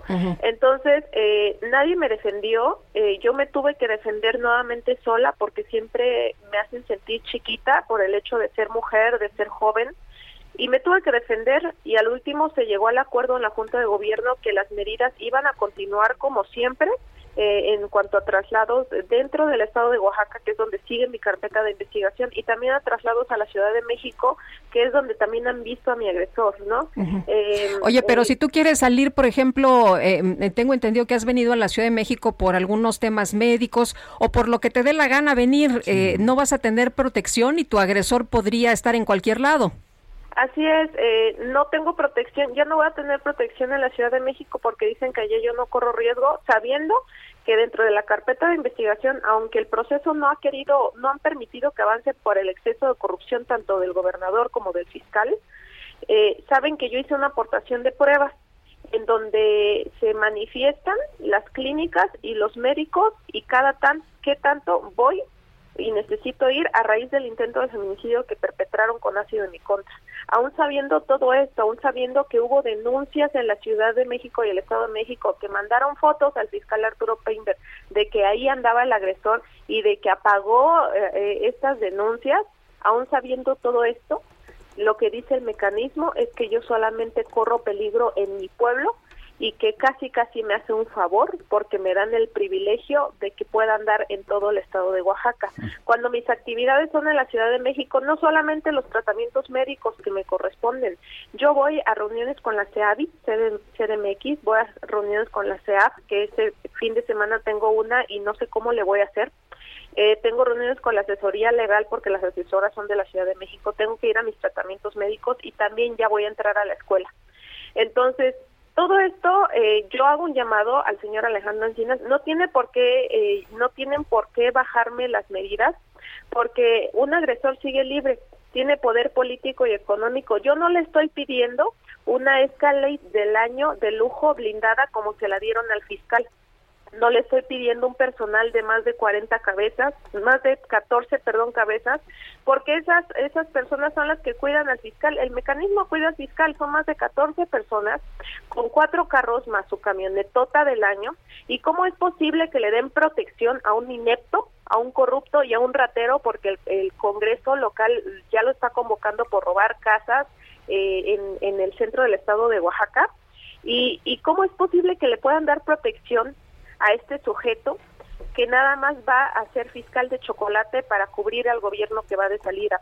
¿Cómo es posible que el señor Alejandro Encinas pueda enviarme a uno de sus asesores el día de ayer por la tarde, porque intento contactarlo desde el mediodía que recibí esta notificación? ¿Y cómo es posible que me manda un asesor a decirme que no son las formas? A decirme que él es muy buena gente, que él siempre está en disposición de ayudar y a recalcarme que, que gracias a él tengo la ayuda del mecanismo cuando es su obligación proteger la vida de los defensores de derechos humanos, porque si bien yo soy defensora de mis derechos, pero en mí se han visto muchas mujeres a las que yo también apoyo y no son mujeres solamente de mi pueblo ni de mi estado, son de otros estados de la República y con lo que están haciendo, ellos saben que yo acá en Oaxaca solamente me encierro en mi casa y que cuando salgo solamente es hacia la Ciudad de México a hacer todas mis actividades que ya mencioné. Lo que están haciendo e-, ellos se llama represión y lo que están haciendo ellos es tratar de encarcelarme en mi propia casa porque no me están dando otra oportunidad para desarrollar mi, desarrollar la búsqueda de justicia. ¿Por qué? Es evidente que posiblemente esto es un e, es una trampa política porque sabemos que la Comisión de Víctimas, eh, perdón, la CNDH emitió una recomendación el 18 de febrero al gobernador y al fiscal en donde se establecieron más de 300 puntos. Uno de ellos es que declinen mi carpeta, que no han querido hacerlo, que declinen mi carpeta para que así la Fiscalía General de la República pueda traer el caso. Y saben que todo el caso se va a ir a la Ciudad de México y establecer esta medida que solamente me protege, si eso le llaman proteger en Oaxaca, es reprimirme y es inmovilizarme. Entonces yo hago un llamado acá directo al señor Alejandro Encinas, sabe mi teléfono, sabe dónde buscarme, Ayer todo el día y hoy parte de la mañana me la he pasado tuiteándolo, arrobándolo y, y ayer de manera soberbia todavía publica cosas de vanidad de las reuniones en donde estuvo y no me quiere escuchar. ¿Qué es lo que quiere el señor Alejandro Encinas? Que me maten como a mis compañeros periodistas porque les recuerdo que la muerte de mis compañeros fue su culpa, fue su culpa, culpa del mecanismo que no sabe, no sabe gobernar porque no sabe ni cómo funciona no están ni siquiera atento a lo que se necesita. Oye, entonces estás esperando la, la, respuesta de Alejandro Encinas. Eh, vamos a estar muy pendientes, eh, eh, María Elena, si nos permites, y, y bueno, pues seguiremos platicando.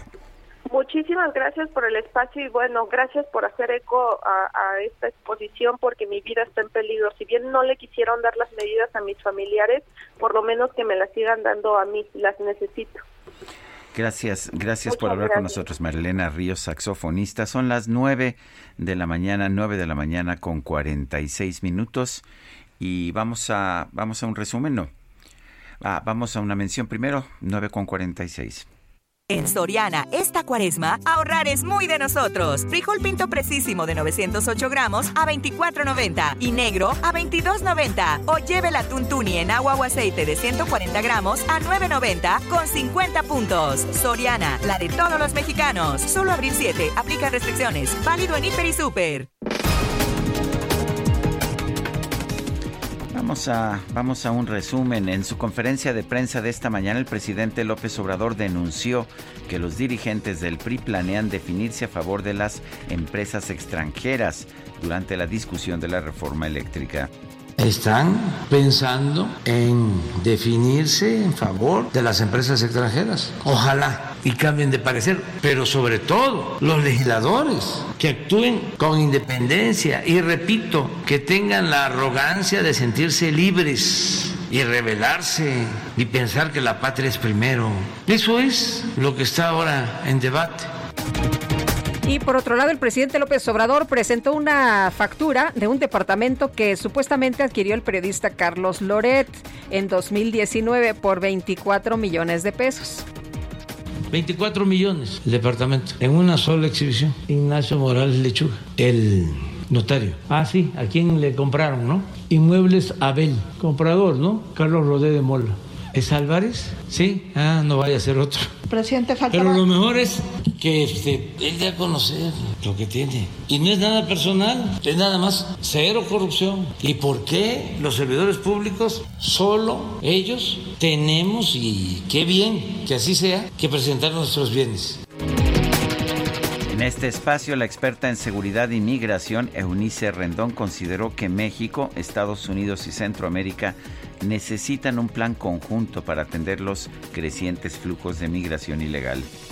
Creo que es importante en ese sentido contar con un plan, no solamente eh, escandalizarnos, sino que realmente exista un plan bilateral e, e incluso con los países de Centroamérica porque estos flujos, repito, siguen en aumento. No es a través únicamente de la contención que se va a atender, porque entonces si Estados Unidos solo amenaza con la contención, pues seguramente es México que va a tener que absorber esta cantidad de personas que ya hoy están en la frontera norte. En un comunicado, los ministros de Relaciones Exteriores del G7 propusieron a la Asamblea General de la ONU que suspenda a Rusia del Consejo de Derechos Humanos del organismo por las atrocidades registradas en Ucrania.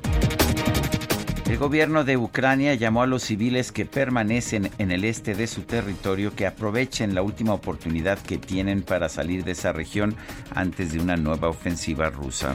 Y el regulador de telecomunicaciones de Rusia prohibió a Google hacer publicidad en ese país. También acusó a la plataforma de videos YouTube de difundir información falsa sobre la operación militar en Ucrania.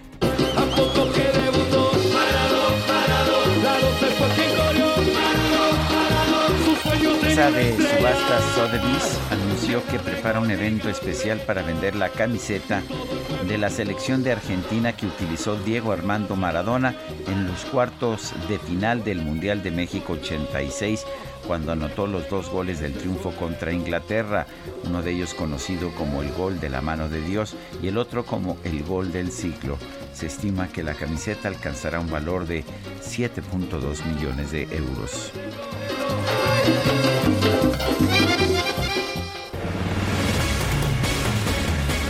El 7 de abril se celebra el Día Mundial de la Salud y por ello vamos a platicar con Fernando Antonio Silva Sánchez, líder médico de la unidad de hospitales en Pfizer México. ¿Qué tal, Fernando? Gracias por platicar con nosotros esta mañana. Muy buenos días.